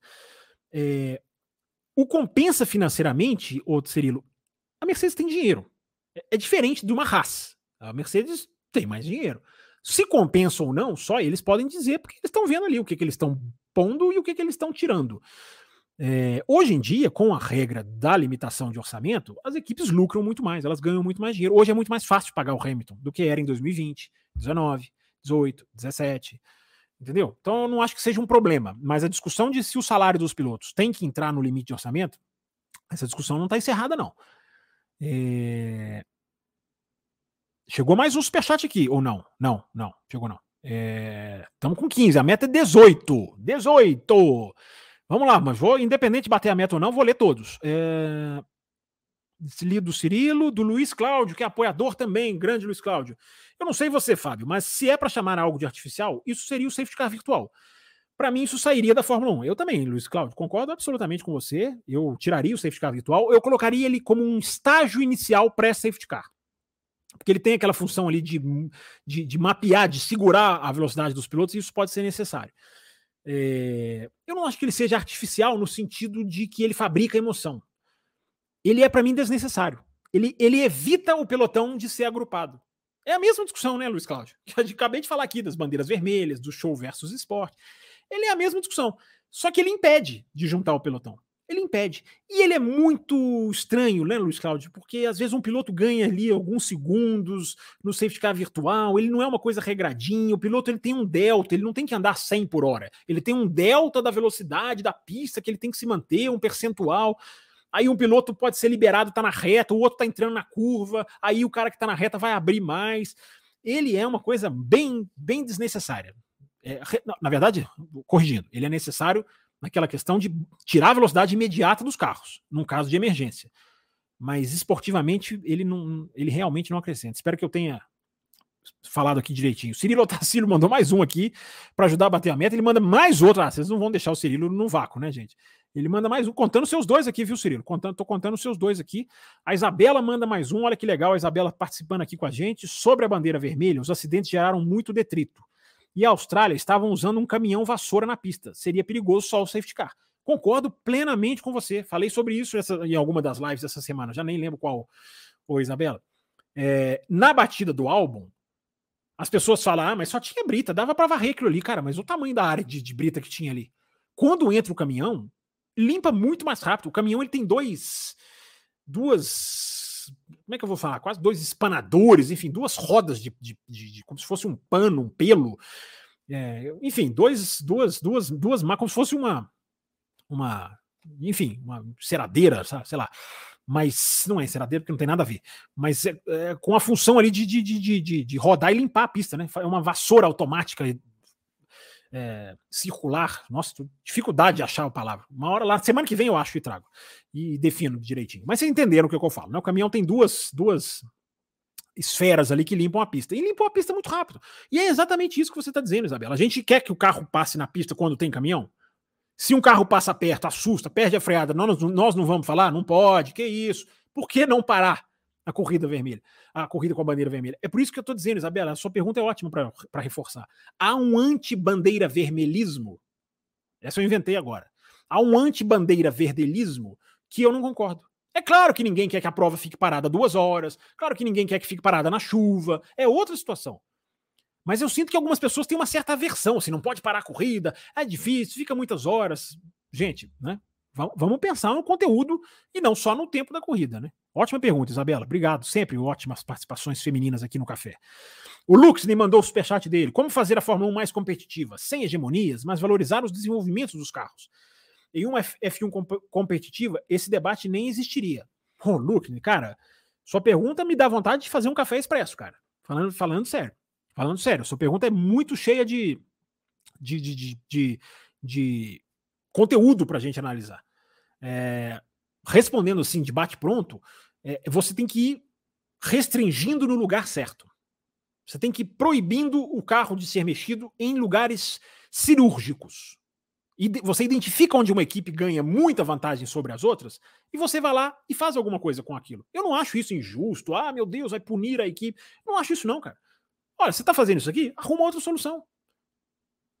E quem garante que as outras vão fazer igual você? Quem garante que, que mudando, simplificando, a, as outras vão? A Fórmula 1 simplificou as suspensões com esse carro de efeito solo. Ultra simplificou as suspensões. É, a Red Bull saiu melhor. Não quer dizer que todo mundo é, se perdeu, ficou uma coisa, baixou o nível. Não. A Red Bull foi lá e fez uma, um carro que usa uma suspensão ultra simplificada. Os amortecedores reduziram. A parte do carro que mais andou para trás, talvez, de 21 para 22, do novo carro do efeito solo, sejam as suspensões, o, o Lux. Então, cara, eu, eu, vou, eu, vou, eu vou guardar a sua pergunta, viu, cara? Eu vou guardar a sua pergunta porque ela, ela, ela, ela vale conteúdo aí, cara. E é muito legal ter ouvintes que mandam perguntas, que puxam conteúdos, puxam ideias, enfim. É, parabéns para os jornalistas do café, diz o grande José Etienne, todos os jornalistas do mundo. Muito bom, isso aí, José Etienne. Os jornalistas são apanham demais. Alguém, de, alguém para defender é sempre bom. É muito bom da parte do café, está, está tendo live pré-feriado. Café é trabalho, é, café é trabalho, café é trabalho, isso aí, cara. Muito obrigado, José Etienne. Você é um parceirão nosso aí. Sabe muito bem disso. É... A Joana Costa mandou aqui um superchat. O que, que ela falou? Vamos ver. Vamos bater a meta e dobrar o tempo. Nossa, dobrar o tempo, Joana. Aí a garganta do moço aqui vai, vai embora. Já tá doendo. Mas vamos lá, vamos ver se a gente estende. Nós temos 16. 17 com o do Bruno Black. Na Sprint Race, se a largada fosse por ordem de tabela do campeonato, se a largada fosse por ordem de tabela do campeonato invertida, reduziria nos treinos de sexta e aumentaria a competição nas sprint. Verstappen, Lewis Hamilton Alonso saindo do fundão. O que acha? Já pensou? Eu acho que vale tentar, Bruno. Eu acho que vale tentar, né? Vale tentar. É, você pode fazer uma, uma, inversão dos 10 primeiros, como a Fórmula 2 faz, dos oito primeiros. É, eu, acho que, eu acho que assistir uma a gente pode, né? Não estou falando para inverter os grids das corridas do domingo. Você também, você também não está falando isso. É, mas eu acho que testar. Por que não testar? Né? corre um grande risco de nem ter muita graça essas corridas de recuperação. A Red Bull abre o Super DRS. Tem muita coisa que tem que ser ajustada para a gente ter verdadeiros espetáculos. Mas eu acho que vale testar. Eu acho que vale testar. Gente, 17 superchats na minha conta. A meta é 18, não é isso? Quase que eu esqueço a meta. E, e eu acho que a gente bateu, porque chegou um aqui agora. Pronto, batemos então. A uma hora de live, uma hora exata de live, vocês batem a meta. Vocês fazem por querer, né? Vocês gostam de emoção, né? Vocês gostam de uma largada em bandeira vermelha, faltando duas voltas, pneus frios, como na Austrália. Vocês gostam, né? E graças a ele, merecido que seja ele também, José Etienne, batemos a meta. 18 superchats. Então vamos ficar aqui mais meia horinha, vamos responder mais perguntas. É, é um grande benefício para você que não mandou superchat, porque agora eu vou ler as perguntas que não são superchats também. Vou intercalando aqui, né?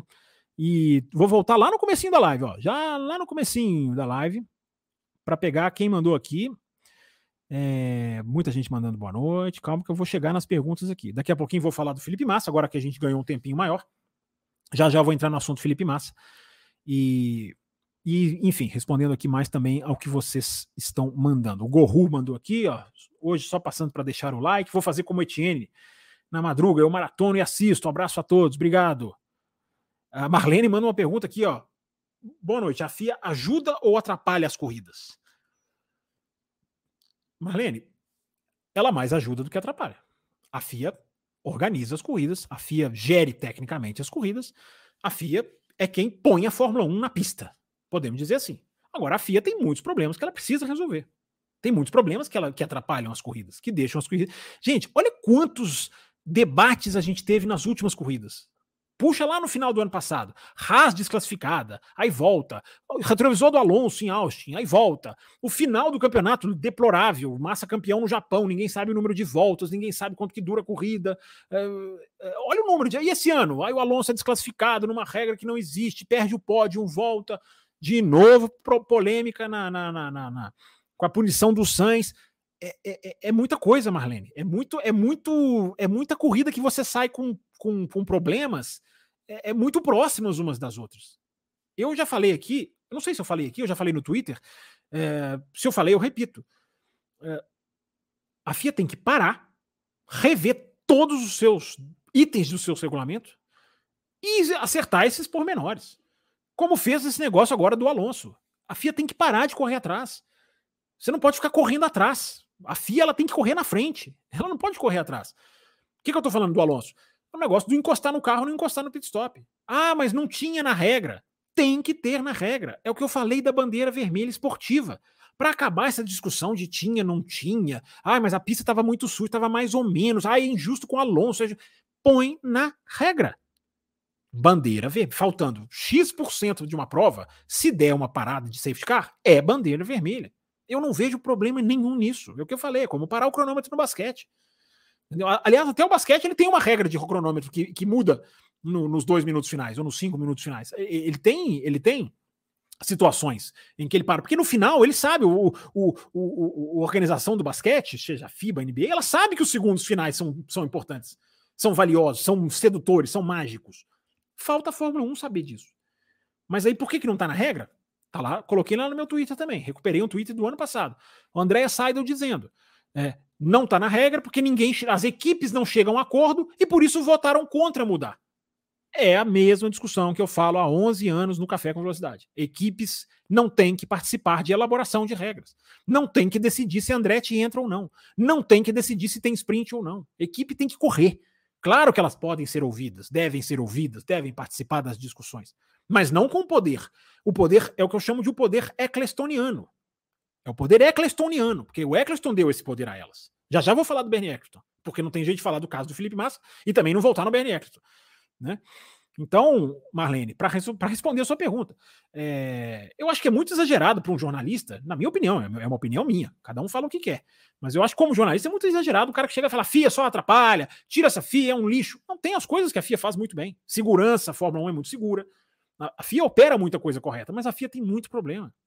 Ela, são anos de administração falha que, que olha pouco para a Fórmula 1, não pouco, vai, mas não tanto quanto deveria e hoje a gente tem um monte de regra que não existe. É o que eu, é o que eu falei do Alonso e acabei não terminando.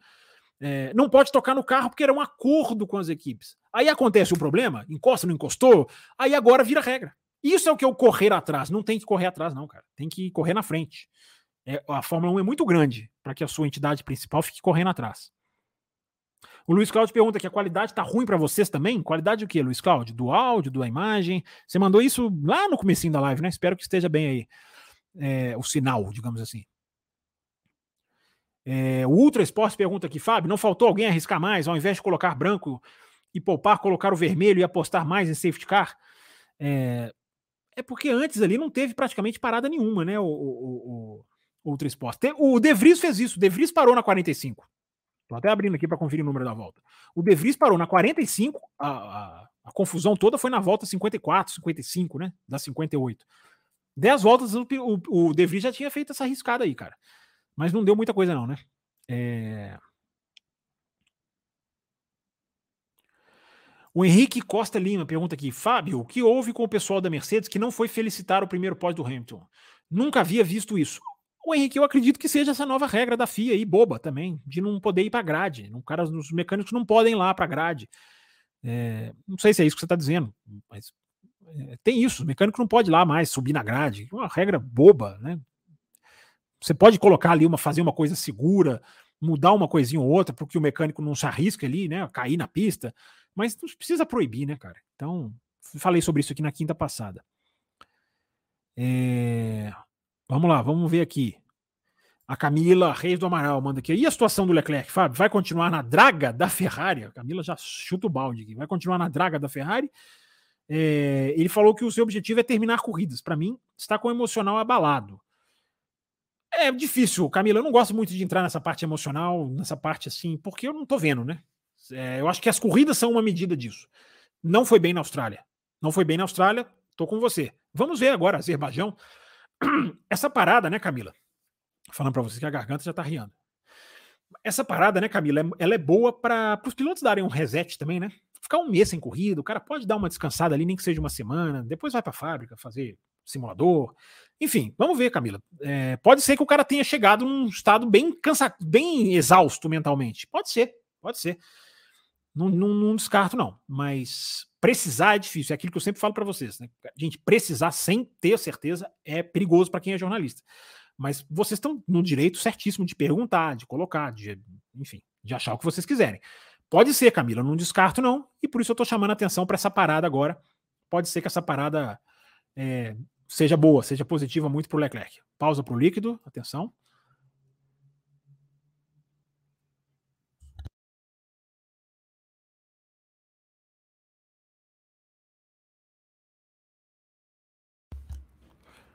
Por que vocês não patrocinam o café, hein? Patrocinem o café, que aí nessa hora eu ponho um comercial aqui, cara. Entendeu? Em vez de vocês verem essa telinha aqui, ó. É legal essa telinha, cara. Um dia eu vou fazer o programa só com essa tela. para forçar alguém a patrocinar o café. É, patrocine aí o que a gente fala. Agora nós vamos fazer uma paradinha pros comerciais, enquanto isso eu bebo. Quase que eu falei o quê? É... O Alexandre mandando um olá pra galera aqui. O Henrique Costa Lima falando a punição pro Sainz foi dura. É, ele causou problemas financeiros para a Alpine. Não, mas o Sainz, você não pode culpar o Sainz pelo problema financeiro da Alpine, né, Henrique? Aí é uma, aí é uma causalidade Felipe Maciano, hein? Cuidado. A punição foi mais branda, seria viável. Algumas posições na largada do próximo grid, ah, é punido do mesmo jeito, Henrique. Punido do mesmo jeito. Multa financeira, não, multa financeira não é punição, cara. Multa financeira para as equipes, é, elas tiram de letra. Aí é melhor não punir. É, mas enfim, tá registrada aí sua, sua, suas sugestões. É, é possível, por regra, a Mercedes ir com dois sidepods diferentes? É. Pode, pode sim, Michael. Ela pode ir com o mesmo chassi e sidepods diferentes. Aí já é uma coisa complexa. Você vai pôr um sidepod diferente no mesmo chassi, normalmente o ideal é mudar o chassi. É, quer dizer, você não precisa mudar o chassi. É, mas uh, você tem que mudar mais parte do carro para você fazer um side pod diferente. Não adianta, gente, é importante isso. Não adianta trocar o side pod se você não mexe no assoalho, por exemplo, que é onde o segredo do ar está passando. É um casamento entre os dois. Então, só tirar o side pod e plugar outro, o carro vai ficar mais lento. O Hamilton já até falou isso. Foi na Arábia Saudita que ele falou isso. O carro fica mais lento, fica mesmo. Então, Maicon, poder por regra, você está perguntando por regra? Pode, por regra pode. Mas, mas não é simples assim. Ah, bota um outro side pod lá e vão. A Williams fez isso ano passado. O, eles começaram o ano praticamente sem side pod e uma corrida, não vou lembrar qual, quando eles colocaram um side pod, o álbum correu com o side pod e o Latifi não. Os carros eram bem diferentes. Então pode sim. A regra permite sim, Michael. Legal. Respondendo as perguntas aqui da galera. Gente, vou falar do Felipe Massa aqui. Vamos entrar no assunto do Massa? É... O Cláudio Carteiro pergunta aqui: qual o critério para se fazer a aerodinâmica dos carros de Fórmula 1? E qual a semelhança dos carros no caso da asa dianteira e traseira? Tem algum carro que é diferente dos demais? Nossa, são todos, são todos bem diferentes, todos têm um conceito. O critério para a aerodinâmica dos carros, o, o, o Cláudio, é eficiência. Qual carro eu consigo ter uma suspensão que me deixe estável? Qual carro eu consigo ser bem equilibrado nas curvas? Qual aerodinâmica me dá um carro que eu tenho, tenho downforce, mas não tenho arrasto? Porque as duas dependem do ar. O downforce é uma coisa boa, te segura nas curvas, mas o arrasto é uma coisa que te atrapalha na reta. Então, o critério para se fazer aerodinâmica são, são, são vários. Qual vai aproveitar o pneu melhor? Qual, com qual tipo de aerodinâmica eu consigo trabalhar melhor a suspensão e, por consequência, os pneus? É, é uma ciência, cara. Eu não sou engenheiro, então eu vou parar por aqui, antes que eu fale uma besteira, mas é por aí. Obrigado pela sua pergunta. É... Peraí, gente, onde que eu parei aqui? Perdi todas as mensagens. É, sumiu todas as mensagens aqui. É... Vou ter que subir de novo. Peraí, gente. Só um minutinho. Temos uma hora e onze. Temos aqui mais uns 15, 20 minutinhos. É... Onde que eu. Peraí, que eu tô recuperando aqui. Peraí, peraí, peraí. Achei aqui onde eu parei. Charles Câmara, nosso grande sync header. É possível que a Ferrari seja a única que participe da F1 só por participar? Por faturar uma grana preta fixa só por estar lá? Ela não liga se não vencer? Não, não. Não, não acredito, não. Charles, a Ferrari é uma das que mais se importa emocionalmente, ela envolve muito de, disso, né? De uma paixão dos seus integrantes, do seu público. A Ferrari é muito associada com o orgulho italiano. Não, a Ferrari não acho que ela participa só para participar, não. E pelo contrário, Charles, a Ferrari depende da Fórmula 1 para vender os seus carrões, cara.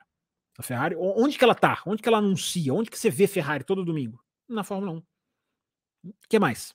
Entendeu? Os outros campeonatos tem Ferrari? Tem, mas não são tão famosos como a Fórmula 1. Então a, Ferrari depende muito da Fórmula 1. E, e vencer é importante, cara. Se você depende da Fórmula 1, vencer é importante, te multiplica a sua publicidade. Então eu acredito que não. Eu acredito que a Ferrari, a Ferrari quer ganhar, só que ela não, tá, não sabe, né? Não consegue. E aí é outra coisa. É, o Diogo Tesoto coloca aqui, ó, Fabão, acredito que, que não seja hoje, mas precisamos falar sobre o Ben Sulaim, sua administração frente à FIA. Podemos falar sobre isso aí nessas férias, né, Diogo Tesoto? Temos aí uma, uma, uma série de, de lives aí sem ter corrida. Podemos, podemos sim, cara. Podemos sim. Podemos avaliar positivos e negativos da administração do Sulaim. É... Depois, qualquer coisa, cara, deixa nos comentários da live aí, que aí até fica mais fácil recuperar, porque o, chat aqui depois ele desaparece, né? Ele não fica aqui, pra, ele, ele não fica ad eterno. É... O Luiz Cláudio diz aqui essa discussão da bandeira vermelha, né? Sempre existiu, nunca teve tanta, nunca foi tanto como hoje. Eu acho que é hoje, hoje realmente ela é mais discutida. O nível de exigência equivale à competência de quem pergunta, de quem responde. Perdoe. Mas meu Amex foi bloqueado por fraude. Arthur Sales. Valeu, Arthur Sales. Obrigado, cara. É, valeu pela sua, pela sua mensagem aí. Desbloqueia esse cartão aí, rapaz. É... O Marcos fala aqui: você só defende isso porque a Mercedes está nessa situação. Quando eles dominaram a categoria 14, é, quando eles dominaram a categoria de 2014 2021, não vi esse clamor contra ela. É, a gente nunca fez clamor contra a equipe nenhum, Marcos. Eu acredito que você não conheça o café há muito tempo, porque se você escuta o café em 2016, 2015, 2014, 2017, é, a, gente, a gente falou, sempre falou sobre regulamentos serem mais mais equilibrados. Quando lançou a regra, vou te contar uma outra, Carlos. Quando lançou a regra, o Marcos, desculpa. Quando lançou a regra do, do túnel de vento, eu chamei, e chamo até hoje, a melhor regra da história da Fórmula 1, de limitação de túnel de vento. Então, você está você tá equivocado se você acha que os comentários são baseados numa equipe ou na outra. É... Mas valeu aqui pela sua mensagem. Parabéns pela linha editorial, obrigado, Tesoto. Valeu pela, pelos incentivos aí de vocês. É... O porco gordo está aqui, ó. Eu não concordo com as. Com as. Porco gordo é o nome dele, tá, gente? Eu não concordo com as pessoas que falam que a Mercedes melhorou na Austrália, pois no qual as condições eram atípicas. Mas na corrida a Aston estava, a Aston estava acessando. É, é, tem, tem, tem um fundo de razão aí, né? Mas também a gente não pode dizer que não melhorou. Eles foram bem na Austrália, ponto. Né? Agora a Austrália foi, teve essas condições de frio, um qualifying completamente diferente. Né? O modus operandi do qualifying era aquilo que nós falamos na live no sábado, né? Era lutar para aquecer o pneu. É a contramão do que eles fazem normalmente, né? Lutar para não aquecer. Não aquecer tanto, claro que tem que aquecer no qualify. É... Sim, Heitor coloca aqui, ó, a bandeira se usa em spots específicas e não para fazer show. Mas tem muita gente que acha que é para fazer o show. Muita gente acusa nesse final de semana, por exemplo. Ela tem que ser usada nas situações em que pede. É, é, é exatamente isso, Heitor. É, como eu falei, ninguém está aqui dizendo que o cara tá chato, a corrida tá chata, joga uma bandeira vermelha. É, não é isso. Mas teve uma, aconteceu alguma situação?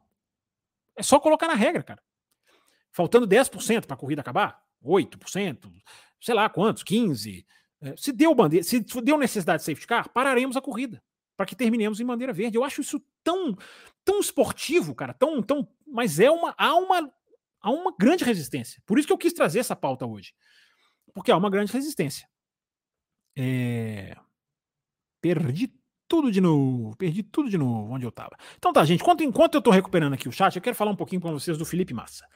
Né, o assunto da semana, o assunto aí que está repercutindo em veículos brasileiros aí afora, veículos que não tem nada a ver com Fórmula 1, né, canais de televisão, de notícias, enfim, o, o assunto fez um grande barulho e, e, eu acho que eu acho que merece aqui a análise porque tem muita coisa sendo dita, tem muita coisa sendo especificada, tem uma tem uma uma digamos assim um envolvimento deixando fazendo as pessoas se, é, perderem um pouquinho assim o foco, me parece, pessoas né, vestindo lá a camisa do Brasilzão e querendo o Brasil acima de tudo, como diria o outro.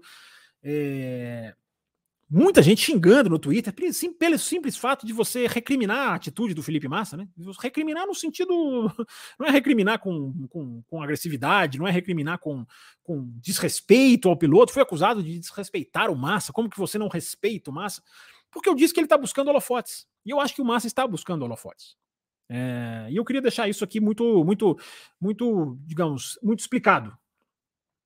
Por quê? Porque o Massa, gente, o, Ma, o Felipe Massa, para quem não sabe, né? Acho que todo mundo sabe, mas para quem não sabe, ele veio, falou, respondeu alguém aí dizendo que vai rever com os seus advogados o que, que ele pode fazer pelo, pelo título de 2008.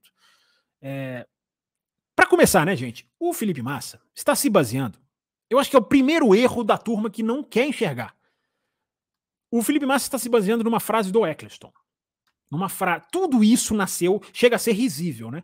Tudo isso nasceu. Isso foi o meu primeiro tweet sobre esse assunto, eu já coloquei essa frase. O limpe do Eccleston. Como se fosse uma figura imaculada, da qual você pode falar. Tudo que ela falar, você pode. Não, esse aí falou, eu faço. Mandou pular da janela, eu pulo. Sem exageros, claro. Uh, mas não, foi o Eccleston que falou. Um cara que, no mínimo, há 30 anos, e eu tô falando por mim, que há 30 anos que eu me conheço por, por envolvido com Fórmula 1 de alguma maneira. Nem sei se ele, se ele era assim nos anos 70, por exemplo. Mas desde que eu me conheço como pessoa é, é, que vive a Fórmula 1, o Eccleston usa a imprensa com as declarações mais polêmicas e estapafúrdias possível. Então tudo nasce de uma coisa muito abstrata. Isso aqui é impressionante. Ganha-se uma proporção de, de virar manchete nos principais canais de notícia do Brasil e em principais veículos da Fórmula 1 no mundo inteiro por uma frase do Eccleston. No final das contas, o Eccleston conseguiu o que ele queria, barulho. Ele conseguiu incomodar, ele conseguiu cutucar, ele conseguiu colocar ali uma pulguinha atrás da orelha, ele pode conseguir dar uma dorzinha de cabeça, embora eu acho que não vai chegar até lá. Uma dorzinha de cabeça na Fórmula 1. Então, começando do começo, tudo nasce de Bernie Eccleston. Um cara que cutuca o Hamilton várias vezes, sei lá por quê, se eles têm alguma coisa, se não tem. É, já deu várias declarações. O, o Eccleston já deu declarações racistas até. Até racistas ele já deu. Não me lembro se exatamente com o Hamilton, mas já deu. Né? Já deu declarações defendendo Vladimir Putin. São declarações polêmicas. Eu não estou entrando na questão de se está certo ou está errado, não. Mas ele dá declarações polêmicas. Ele dá declarações polêmicas. Embora eu acho que defender o Putin está erradíssimo. Mas eu não estou entrando nessa questão. Quem, quem discorda, discorde. É, eu estou dizendo que ele dá declarações polêmicas. Ele joga com a imprensa. Ele faz isso com maestria. Muita maestria. Porque ele sabe criar manchete. E o cara que está fora do, dos holofotes, ele vai, a chance dele fazer, falar frases que vão criar manchetes é muito maior para voltar a ser a estrela do, do, do, noticiário. Então ele fala isso. E aí entra na história, para minha surpresa, porque eu não esperava, entra na história o próprio, o Felipe Massa, que embarca nessa. E aí eu questiono os motivos do Felipe Massa para embarcar nessa. Porque o Felipe Massa, gente, vamos falar a pura e digníssima verdade. Uh, o Felipe Massa ele sabe que não vai dar em nada. Diga que não vai dar em nada, para citar o seu Valença. Raposo não está aqui. Raposo, que é o grande citador das músicas nacionais. Não vai dar em nada, dizia o seu Valença. Ele sabe que não há nenhum caminho para ele alcançar o que ele está dizendo. Ele sabe que ele perdeu o campeonato. Uh, enfim, daqui a pouco eu chego lá. Mas ele sabe que ele perdeu o campeonato. Ele pode se achar injustiçado, ele pode se achar é, digamos, é, é, ele pode achar que ele está certo. Tem gente que acha que ele está certo, como eu coloquei lá no Twitter. Quem acha que ele está certo, ok, achar que ele está certo. Mas o Felipe Massa, isso só os alienados não enxergam. O Felipe Massa sabe que não vai ganhar nada. Ele sabe que não vai mudar o título do campeão de 2008. Então o Felipe Massa, para minha surpresa, está buscando os holofotes. Muita gente ficou raiva de eu falar isso. Né? Dizendo lá que eu estou desrespeitando a história do Massa. Não. Eu respeito a história do Massa. No meu primeiro tweet sobre o assunto, eu coloquei um cara que saiu de, 2020, de 2008 muito grande. O Massa saiu grande do campeonato que ele perdeu. Eu tô falando que isso é suficiente? Uh, o cara deve. Acabou? Tá, tá ótimo então? Não, não tá ótimo então. Mas ele saiu grande do campeonato de 2008. E agora o Massa vem para essa. Ele entra nessa. Ele entra numa de. E aí eu fico na dúvida se ele também não quer holofotes mesmo. Porque me parece que sim, eu afirmo que sim. E eu fico imaginando, conversava isso com o Adalto e o Bruno, eu fico imaginando se não é o caso do cara que está ali sentado na casa dele, assistindo uma corrida de Fórmula 1 e fala, cara, porra, eu era estrela desse negócio aí, cara. Eu era piloto da Ferrari, cara. Eu era, eu, eu era o centro do negócio. Eu briguei por título. Eu tinha repórter me seguindo onde eu fosse. Eu tinha evento publicitário, eu rodava o mundo. Eu era, eu era o Felipe Massa da Fórmula 1. Será que ele pensa isso? Hoje eu sou o Massa da Stock Car ali, né? ali. De vez em quando eu pesco lá um décimo lugar, sei lá. Será que o cara tá frustrado por isso? Ô, Fábio, mas aí você tá entrando num, num assunto que você não sabe. Ok, tô especulando mesmo. Porque eu tô tentando achar uma especulação, uma, uma explicação, desculpa. Tô tentando achar uma explicação pro Massa tá fazendo isso. Pro Massa tá querendo aparecer dessa maneira.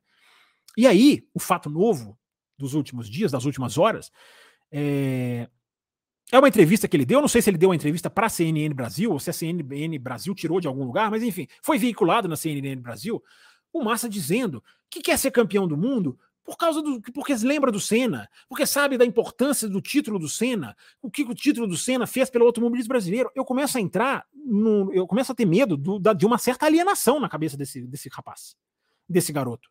Quando ele começa com argumentos como esse de comparar a cena, de dizer que o automobilismo brasileiro ganhou muito com o Senna, como se ele fosse ser campeão agora no tapetão, e não vai, uh, isso fosse bombar o kartismo brasileiro. O Massa foi campeão, vamos todos, papai, me leva para ganhar um kart. Que realidade esse rapaz está vivendo? Aí ele vem e diz: quero justiça. E aí a gente entra em Singapura 2008. O que, que é justiça para ele? O que, que é justiça? cancelar a corrida, justiça? Justiça só para ele? É só para ele que vale a, a, a, a, a lei? Só para fazer justiça para ele? Porque é justo você tirar o Rosberg do segundo lugar, o quarto lugar do, do, do Timo Glock, o Kamui Kobayashi, se não me engano, foi oitavo, a pontuação era diferente, é, e marcou lá um pontinho. É, e aí eu pergunto: é justo você chegar para o campeão de 2008 e tirar o título dele? O que, que fez de errado? O que, que fizeram de errado os outros 20 pilotos que estavam na pista? 20 por aí, enfim. É, O que, que fizeram de errado? Absolutamente nada. Então, quando o Felipe Massa vem com essa história de justiça, eu já discordo dele. Eu já discordo dele. Uh, porque anular a prova não é justo. E o Felipe Massa precisa entender que ele perdeu a corrida, ele perdeu os pontos de Singapura, mais por causa da mangueira do que da batida. E é isso que muitos dos cegos não querem enxergar. O pior cego é o que não quer ver. Uh, a responsabilidade do Nelsinho, que fez um ato absolutamente desclassificante, ele, Renault, uh, isso não se discute de maneira nenhuma. Uh, a influência do Nelsinho foi no timing do pit stop. O timing do pit stop. Prestem bem atenção na palavra. Ali a responsabilidade do Nelsinho. Ali o Nelsinho interferiu na corrida. O que acontece dentro do pit stop não é responsabilidade do Nelsinho Piquet. Me parece isso me parece tão claro, tão claro quanto difícil para algumas pessoas de enxergar. Ah, mas é porque ele entrou e a mangueira ficou. Mas ele não interferiu na mangueira. Ele botou o Felipe Massa nos boxes. Na hora que o Felipe Massa e todos os outros pilotos cruzam a linha dos boxes, a corrida continua. A é como se a responsabilidade do Nelson, que não é pequena, que não é certa, que não é, não é um detalhe, claro que aquilo ali é muito grave, e as punições, eu estou dizendo para vários lá no Twitter, as punições foram light. Foram muito light as punições. Mereciam ser muito mais graves. Mas a responsabilidade, o que, ele, o que o Massa pode responsabilizar o Nelsinho é por colocá-lo nos boxes, não pela mangueira. A mangueira, quem deixou foi a Ferrari. É... Outras equipes cumpriram as suas paradas. E aí eu pergunto para vocês: é justo você tirar o resultado de quem pegou o avião, foi para Singapura, cumpriu os desafios da corrida, mesmo os desafios que não deveriam estar tá ali, mas os desafios foram apresentados para eles, eles cumpriram os desafios, foram embora, pegaram seus pontos, pegaram seus troféus, quem pegou, quem conseguiu e foi-se embora. E aí vem o Felipe Massa querendo anular a corrida. Sendo que o Felipe Massa sabe, e aí vem outro erro de alguns pachecos tresloucados que não sabem dialogar acharem que existe uma regra para cancelar o GP de Singapura. Acharem que se pelo Eccleston saber, na época, que automaticamente a corrida seria cancelada. Não seria. Perdão por ser quem traz as más notícias. Não seria cancelada. Porque não há no regulamento da Fórmula 1 nenhum item indicando o cancelamento da Fórmula 1. Não adianta os ultrafanáticos dizerem que a lei francesa diria, daria o título para o Massa. Não daria. Tá? O código desportivo da FIA é muito claro. A FIA é a entidade soberana para decidir tudo que refere ao campeonato dela. Foi por isso que o Toto Wolff disse que não entrou na justiça comum em Abu Dhabi 2021. Ele mesmo disse. Ele falou: não adianta a justiça comum intervir. A FIA é que regula o próprio dever de casa. Corrige o próprio dever de casa. Essa foi a palavra que o Toto Wolff usou. É, então, gente, uh, se você acha que o Felipe Massa merece o título, ok, cara, você tem o direito, uh, mas saiba como as coisas são. Saiba que ele tá fazendo uma coisa que ele tem absoluta consciência de que ele não vai conseguir, ele sabe disso. Por isso a minha decepção com o Massa.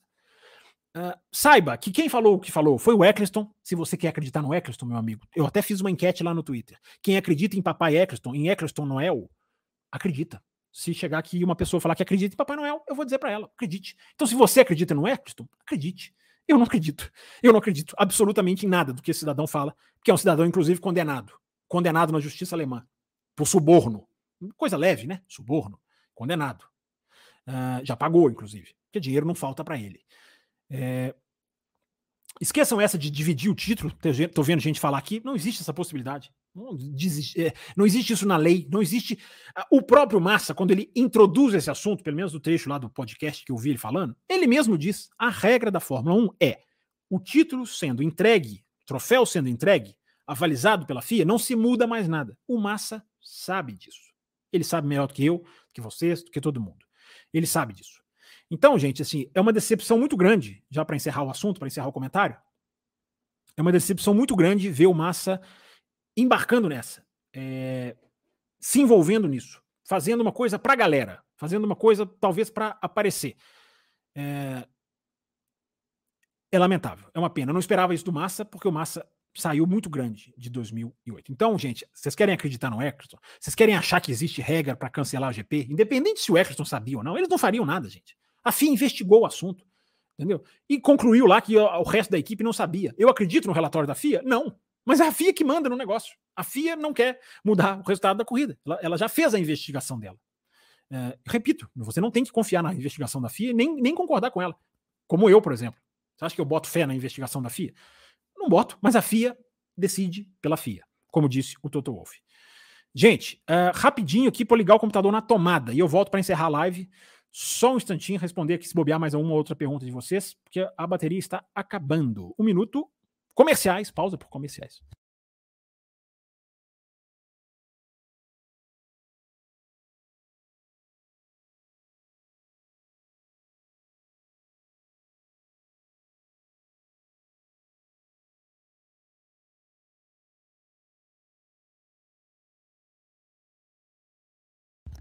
Alô, alô, voltando, voltando. Peraí, religando. Deixa eu dar um golinho aqui.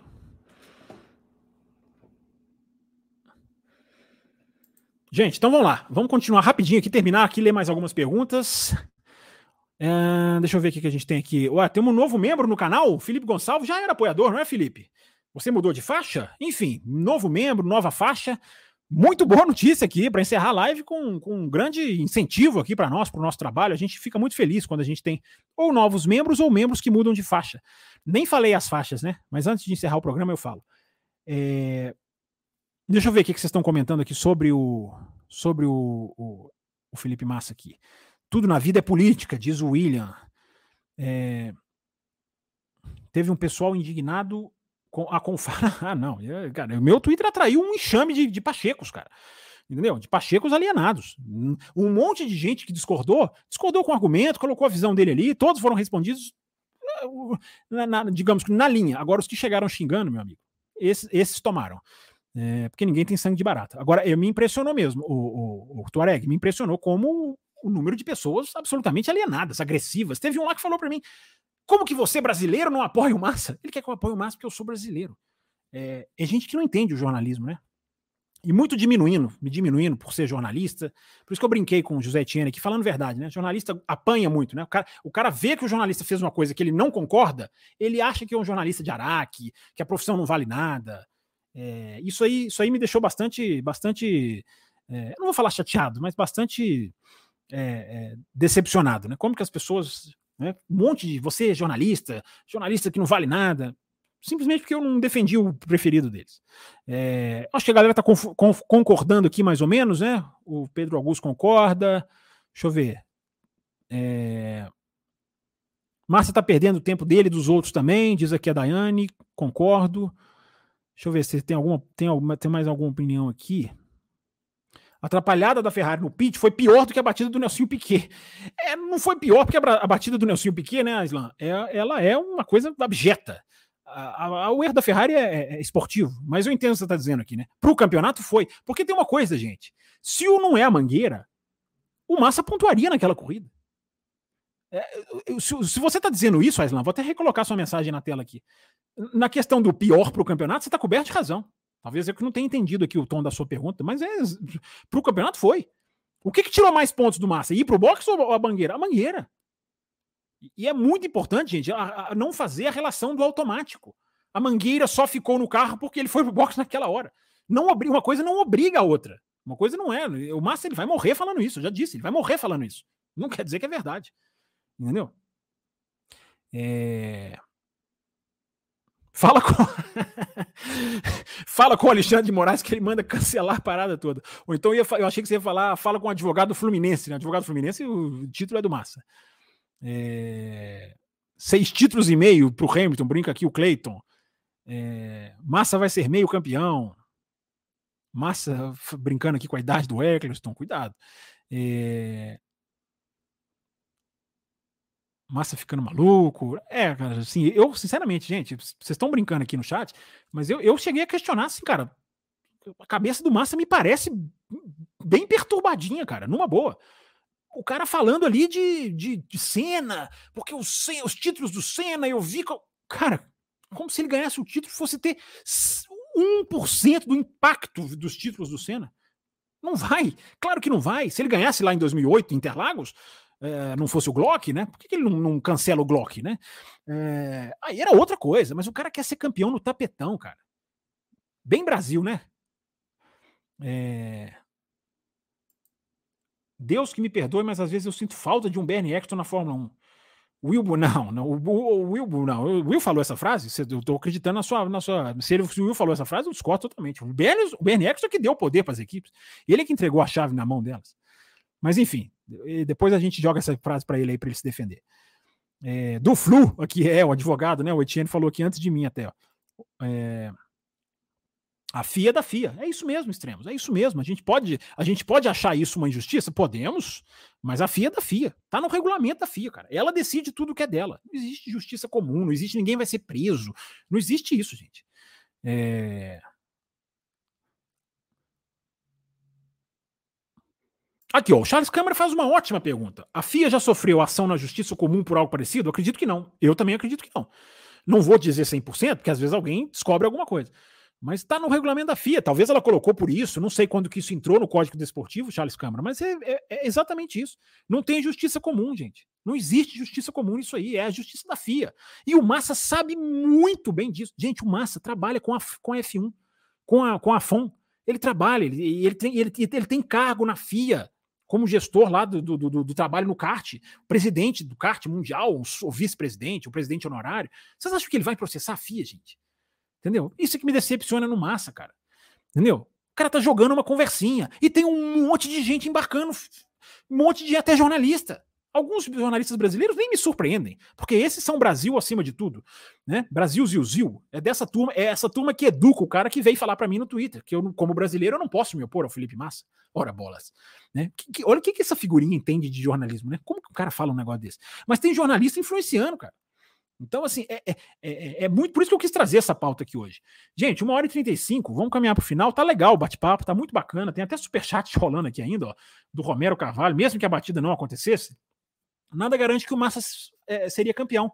É um raciocínio centrado e ponderado, exatamente, Romero. Agora, o que eu, o que eu pergunto para as pessoas é o seguinte: eu falo para alguns, tento falar para alguns que, que argumentam. É, se o Massa entra no box não acontece nada de errado. Ele cumpre a corrida certinha e ele perde o campeonato. Vocês já imaginaram como a conversa era outra? Eu não estou dizendo que eu seria a favor de cancelar, não, tá? Mas era outra conversa. O Massa fala: não, eu fiz tudo certinho, a batida me tirou da zona de pontos. Não, meu amigo, você não fez tudo certinho. A sua equipe deixou a mangueira presa no seu carro. Eu esperava do Massa a grandeza de admitir isso. Eu esperava mesmo. O Massa falando: olha, gente, não vou cutucar isso. Vocês sabem o que, que o Massa tinha que falar? Contra o Eccleston, cara. O, o, o Massa tinha que falar: ah, é? Esse Exton falou que ele sabia? Cara, só mostra o caráter que esse cara não tem. Que absurdo, esse cara podia ter me ajudado. Até isso aí, até aí, aí até aí eu, eu entendo, Massa. Esse cara podia ter me ajudado, se ele falasse isso, né? É, esse cara podia ter me ajudado, então ficou calado? Esse cara é um mau caráter, entendeu? Esse cara é um dos responsáveis. Mas eu não vou cutucar isso, acabou. Entendeu? Eu errei na Malásia, eu errei na Austrália, o meu motor quebrou em, em, na Hungria, eu fiz a pole em Mônaco, não transformei em vitória, eu rodei cinco vezes em Silverstone, eu tive sexto, sétimo lugar em corrida que eu podia ter sido melhor, eu perdi o campeonato. Entendeu? Seria muito grande da parte do Massa, seria condizente com o Massa de 2008, que saiu do carro orgulhoso, era um perdedor vencedor, né, cara? Um cara que tinha uma energia em volta. Eu estava em Interlagos, talvez muita gente aqui esteja, estivesse lá também tava todo mundo absolutamente querendo abraçar o Massa. Foi um perdedor, vencedor, foi um perdedor muito vencedor. E agora ele vai rasgar isso? É, e muita gente embarcando, cara, e agredindo quem pensa diferente, nesse ultranacionalismo. Por isso que eu faço questão de dizer, são pachecos locados Porque os caras não raciocinam, não usam a capacidade argumentativa, entendeu? Criam realidade paralela, isso é comum no Brasil hoje, né? é, é, difícil entrar nessa discussão com tanta realidade paralela que existe no Brasil. Você vai criticar o cara que tem uma realidade paralela da Fórmula 1? Não, porque existia a regra, não, porque a federação. Teve um lá que printou texto em francês para mim, é, não sei o quê, com metade da frase. Né? Um cara que se diz advogado no perfil dele, ele, ele, ele mandou metade da frase. Eu falei, manda o resto para eu ler. Não, não dá, não consigo printar. Então, assim, as realidades paralelas, né, cara? É, o Caberra Fukuda fala aqui: cheguei agora. Você comentou a ausência da equipe do Hamilton após a corrida. É, nos, no, na mureta, eu falei sobre a mureta. Não vou te dar spoiler, não. Você vai ouvir o resto da Você vai voltar lá e vai ouvir o começo. Esbarrei nesse assunto. Gente, vamos caminhar para o final, então. Olha, falamos aqui, né? Acho que fizemos reflexões, entramos na questão aprofundada do esporte, da batida, da bandeira vermelha, o que, que é o artificialidade, pelo menos na minha visão, quem, quem não concorda, está absolutamente convidado a deixar os seus comentários aqui na página do, do café. É... Muito obrigado a todo mundo mesmo, bateram a meta. né? E bateram. Quando bate a meta sofrida é até legal, né? Porque mostra que a galera vai ali, segura ali para não deixar o programa acabar. É, eu vou falar as faixas de apoio. José Etienne é o nosso, nosso assistente aqui, né, cara? Faixas de apoio rapidinho para você que gostou do nosso trabalho. E assim como o Felipe quer ou entrar de apoiador, ou, ou enfim, mudar de faixa, nós temos rapidinho quatro faixas de apoio, tá, gente? Café com leite, a mais barata, você entra no grupo de WhatsApp, uma comunidade ali que a galera conversa muito sobre automobilismo. A segunda faixa, você já está na Caputino, você já recebe programa extra segunda-feira, pós-Fórmula 1. Toda segunda-feira que tem Fórmula 1, tem um bloco extra, tem os cortes aí do bloco extra no canal do Café, se você quiser ver um pedacinho dessas lives. Estamos recebendo apoiadores, está sendo muito legal. Já recebemos o Carlos e o Pablo Serim. Os dois foram muito legais contribuindo na nossa discussão. Aí você tem a faixa, a terceira faixa, que é a faixa extra forte. Nessa você tem todos esses benefícios e concorre a F1 TV. Tá chegando a hora, vamos sortear mais. É, assinatura até o final do ano da F1 TV. E na última faixa, a nossa faixa principal, a faixa prêmio. Você concorre a um sorteio ao ingresso do Grande Prêmio do Brasil desse ano de Fórmula 1. Você pode participar das lives, quem é da prêmio e quer participar, não é sorteio não, amigão. Se você é da prêmio e você quer participar, você vai participar com a gente.